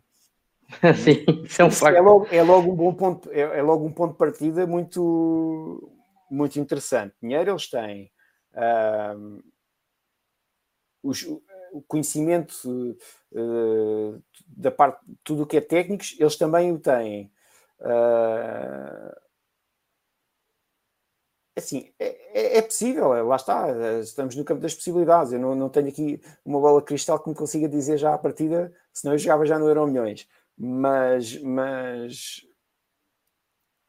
acho que o, o, a evolução da KTM uh, leva-me do que foi os anos anteriores, do que foi este ano uh, e aquilo que eu posso prever do próximo ano, leva-me a acreditar que a KTM vai de facto conseguir aproximar-se mais um pouco, tal como a Aprilia se vai conseguir aproximar mais um pouco da, das rivais, tal como eu quero acreditar que a Honda e a Yamaha não vão, não vão ficar tão, tão distantes da, das outras. Se calhar uma diferença menor com pilotos como Fábio Quartararo ou, ou mesmo o, o Luca Marini ou o que for, já é o suficiente para eles estarem na luta, sentirem mais, sentirem-se mais espicaçados para darem mais aquele extra e que se calhar os vai levar a melhores resultados. Pronto. Uh, agora, a KTM vai, vai certamente, vai, vai com o investimento que eles fazem, o dinheiro pode não ser tudo, mas ajuda muito uh, a chegar mais rapidamente a um, a um resultado melhor. E, e isso, eles, e isso eles não falham. O Ilírio diz que a Ferrari também tem dinheiro e é o que se vê. Isso são outros coisas. Pronto. Pronto. Uh, agora vamos aqui finalizar. Uh, como a gente estava a falar em off, nós entregamos os nossos prémios, mas uh, nós já encerramos a nossa temporada, mas vamos te propor um desafio a ti. Cria-te propor qual foi a tua maior desilusão da época e qual foi a maior surpresa para positiva da época. Oh, mas, mas espera aí, mas espera aí. Então estás a dizer ao Bruno, neste caso, só para atribuir um ouro e um balde de lata? Pronto, basicamente é isso. okay. Basicamente. Então... Tens tempo a pensar, se quiseres. Mas se quiseres, se, se vires que alguém merece o prata e o bronze, também podes dar. Também podes dar. Olha, Sim. eu... eu uh, aquele que eu diria que, que mais vá, o ouro, digamos assim, eu vou dizer o, Jorge Martin, porque é aquele piloto que eu não é o natural seria dizer o Banhaia, porque o Banhaia foi campeão e, portanto, é, é, é o fácil, uh, digamos assim. Mas eu diria, até por aquilo que eu já disse, uh, é um piloto que, que a mim me, dá, dá prazer ver a, em cima de uma moto a forma como ele conduz aquela Ducati e aquela fúria que ele tem, aquela, aquela vontade de, de, de tentar uh, bater tudo e todos, e até bater-se ele próprio, e depois o leva a, a, cair quando está em primeiro e a desperdiçar pontos que eram garantidos, quase, um, ou fazer uma gestão má dos pneus porque não sabe abrandar. Uh, mas esse essa, essa forma de estar em pista. Uh, eu, eu, eu, eu, por mim, daria-lhe a ele o, o ouro. Vá, a medalha, a medalha de ouro. O piloto que mais me desiludiu, sei lá, não, eu não, não posso dizer que haja um piloto que me desiludiu. Quer dizer, pode não ser um piloto, podes atribuir o balde, o balde de lata a quem quiseres. Sim, dentro do mundo. Desde um dirigente a, um, a uma equipa eu, eu, eu, e mais uma vez, pegando naquilo que já, já comentámos um pouco aqui no, no, no podcast, acho que, uh, ou seja, se o, o balde de, de, lata, não é? Sim. Uh, eu, eu, daria para, para os comissários que fazem, decidem as penalizações. As penalizações em si, pronto. Sim. O esse balde de lata. Não, porque. dizer, Adorei mesmo. Isto, isto, isto, a competição, a partir do momento em que, em que não há consistência, a competição acaba a ficar um pouco inquinada. Uh, porque, quer dizer, há um piloto que é penalizado uma vez por uma razão. É aquilo que nós já falámos, basicamente é aquilo que nós já falámos. Portanto, se há coisa que eu acho que devia de melhorar claramente ou, ou, ser alterada, não sei de que forma, também não sou, não tenho nenhuma bola mágica que me permita dizer que outra solução é que, é que era possível, porque há de haver sempre alguém que tem que decidir e, portanto, uh, um, um, ser humano vai acabar por ver eh, uma coisa de uma forma, outra coisa de outra forma. Uh, é assim, acho que devia ser de arranjar aqui um, mesmo uma maneira de ser mais consistente na forma Exatamente. como se faz as, acho que é o ponto principal. Porque depois aí é uma justi há, há justiça para todos. Uh, e havendo justiça para todos, partimos todos de uma base de igualdade. Pronto, então a partir daí é uma a vez, competição. Uma vez falámos em levarem uma equipa de, de comissários constante. Ou seja, em? a equipa de comissários seguir com, uh, com, com eles para todos os circuitos. Ser sempre a mesma equipa de comissários. Isso falou-se no nosso grupo. Atenção, falámos, não foi no podcast, foi no nosso grupo. Ah, Falou-se nisso. Se calhar até poderia. Eu, eu, na altura até achei uma ideia, uma ideia um bocado parva, mas se calhar poderia resolver alguns problemas. Depois de tanta coisa que a gente vê. Pois eu não sei, não estou não tô dentro do, do dentro das reuniões ou da, da, da forma como como se passa, como se, o que é que se passa lá dentro para haver certas decisões. Uh, parece que Sim. há sempre alguém que, que tem uma, uma decisão assim mirabolante. Uh, foi Ai, muito falado ao longo. É, é, é, alguém tem ideias mirabolantes ali dentro, isso, isso, isso é, é inegável. Olha, já ou, agora... uma, ou uma visão mirabolante, pronto. Uh, já agora, pessoal, deixem aí nos comentários. O Ilídio parece que sabe o que eu vou falar. Uh, eu juro que não tenho guião e não lhe passei o guião. Mas deixem aí nos comentários quem é que era o vosso ouro, prata, bronze e, e obviamente, o balde de lata, quem é que atribuíam que é para a gente ver, ver, ver qual era que são as vossas opiniões. Gostávamos sempre da vossa interação connosco. Ruben, tens mais alguma coisa a ah, acrescentar? Uh, eu ter, tenho sempre, mas íamos ficar aqui até às 6 da manhã e não, acho que temos que descansar. Mais vale fazermos uma fase 2 uh, ah, com, com o Bruno. Se calhar, se calhar, se o Bruno tiver disponibilidade um bocadinho mais para o, para o início da época, uh, já temos mais novidades e, e, e, ali perto, já, já em 2024, como é lógico, podemos Sim, falar um bocadinho se houver disponibilidade da parte dele. Todo o prazer, todo o prazer. Uh, pronto, resta-nos agradecer. Ah, obrigado. Bruno, muito obrigado por teres aceito o convite, muito obrigado por teres vindo. Foste, sem dúvida, uma das pessoas que mais gosto nos deu falar, porque tivemos muito. Aliás, nota-se pela duração do podcast. Foi o podcast talvez mais longo da história do nosso podcast. Mas porque era realmente. Temos... só 10 minutos, não era? Era, era para ser só 10 minutos. Combinámos um quarto, um quarto hora no máximo. e Olha. foi. foi nota-se que, que falas com gosto. Pena, isto... Tenho pena das pessoas que nos seguiram, tiveram que estar aqui a aguentar, a aguentar-me a ouvir falar. Eu acho, Pronto, eu acho que houve malta que gostou. Está aqui malta a falar connosco nos comentários desde o início do podcast, por isso eu acho que, que houve gente que, que gostou muito. Uh, o Miguel Assunção, já agora, aproveito antes de, de, de, de, fechar isto. O Miguel Assunção deu o ouro ao Brad, ao Brad Binder, a prata à Ducati, o bronze ao Peco e a lata à RNF. Também foi bem dada. Um, Deu-nos parabéns pelo podcast. Obrigado, Miguel. Obrigado por teres assistido. E, e quero só fazer aqui uma, uma pequena, um pequeno alerta. Uh, para os mais atentos, aqueles que nos vêem no YouTube e no, e no, no, no, no YouTube e agora no, no, no, Facebook, nós tínhamos uma bolachinha de lado uh, que dizia bandeira amarela, Fórmula 1 é com os nossos colegas. Uh, a bolachinha desapareceu, porque tal como a bolachinha, a bandeira amarela desapareceu. Não sabemos por quanto tempo, se será de forma. Pá, será permanente ou não foi uma decisão dos nossos colegas, do Diogo, do Diogo Cunha e do, e do João Leite. Dois colegas aqui do Minho, uh, que fizeram talvez um dos melhores podcasts de sempre uh, sobre Fórmula 1, uh, WSE e, e, por aí fora. E eles, eles eram duas pessoas fantásticas neste, neste mundo. Por questões pessoais, uh, abandonaram o projeto. Não sabem se de forma definitiva ou, ou, ou, ou não mas pelo menos uma pausa vão ter que fazer.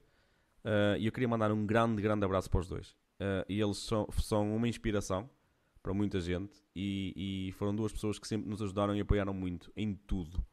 Uh, custa ver um podcast com 17.500 seguidores a ir assim a desaparecer. Uh, mas o que é certo é que, que pá, só temos que, que, agradecer tudo o que eles fizeram por nós e, e ficamos na esperança que eles, que eles, que eles regressem. A, bolacha, a bolachinha da, da, da, bandeira amarela desapareceu por aqui, mas se um dia eles voltarem, nós estaremos aqui uh, certamente novamente com eles a fazer este, este, esta parceria que tínhamos. Uh, porque sem dúvida são, é, são, duas, são duas pessoas que, que mereciam muito. Um obrigado muito grande para os dois, por tudo o que fizeram, pelo desporto motorizado e, e por nós também. Bem, pessoal, está feito. Mais uma vez, Bruno, obrigado.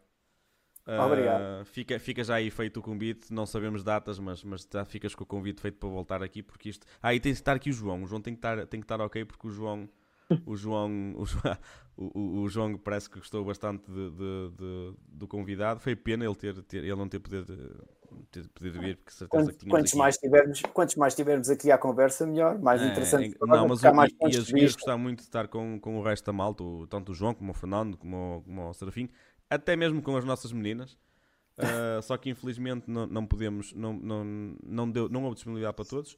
E olha, o, Carlos, o Carlos não para de uma. O Carlos disse: Pronto, uh, esperamos pelo regresso da bandeira amarela uh, para a próxima época. Se não vierem, que venha a bolacha do Motojornal. Vamos criar parceria com o Motojornal. Vá, vou lá. Vou, pôr uma, uma, vou dar uma palavrinha lá é, na, é, na redação. Motojornal, Motojornal, pelo menos aqui em casa, não falta. Uh, bem, pessoal, uh, muito obrigado a todos que assistiram, muito obrigado a todos os que participaram. Uh, Ilídio, uh, Vitor, Zuzarte, José Rambo, Ramboia e o, e o Miguel Assunção, acho que foram dos mais ativos. muito obrigado a eles. Não vou, não vou mencionar os nossos colegas, os nossos colegas só fazem parte da equipa, por isso não puderam estar presentes, estavam por comentários. Obrigado a todos, até ao próximo episódio do nosso podcast. Tchau, tchau. Bom,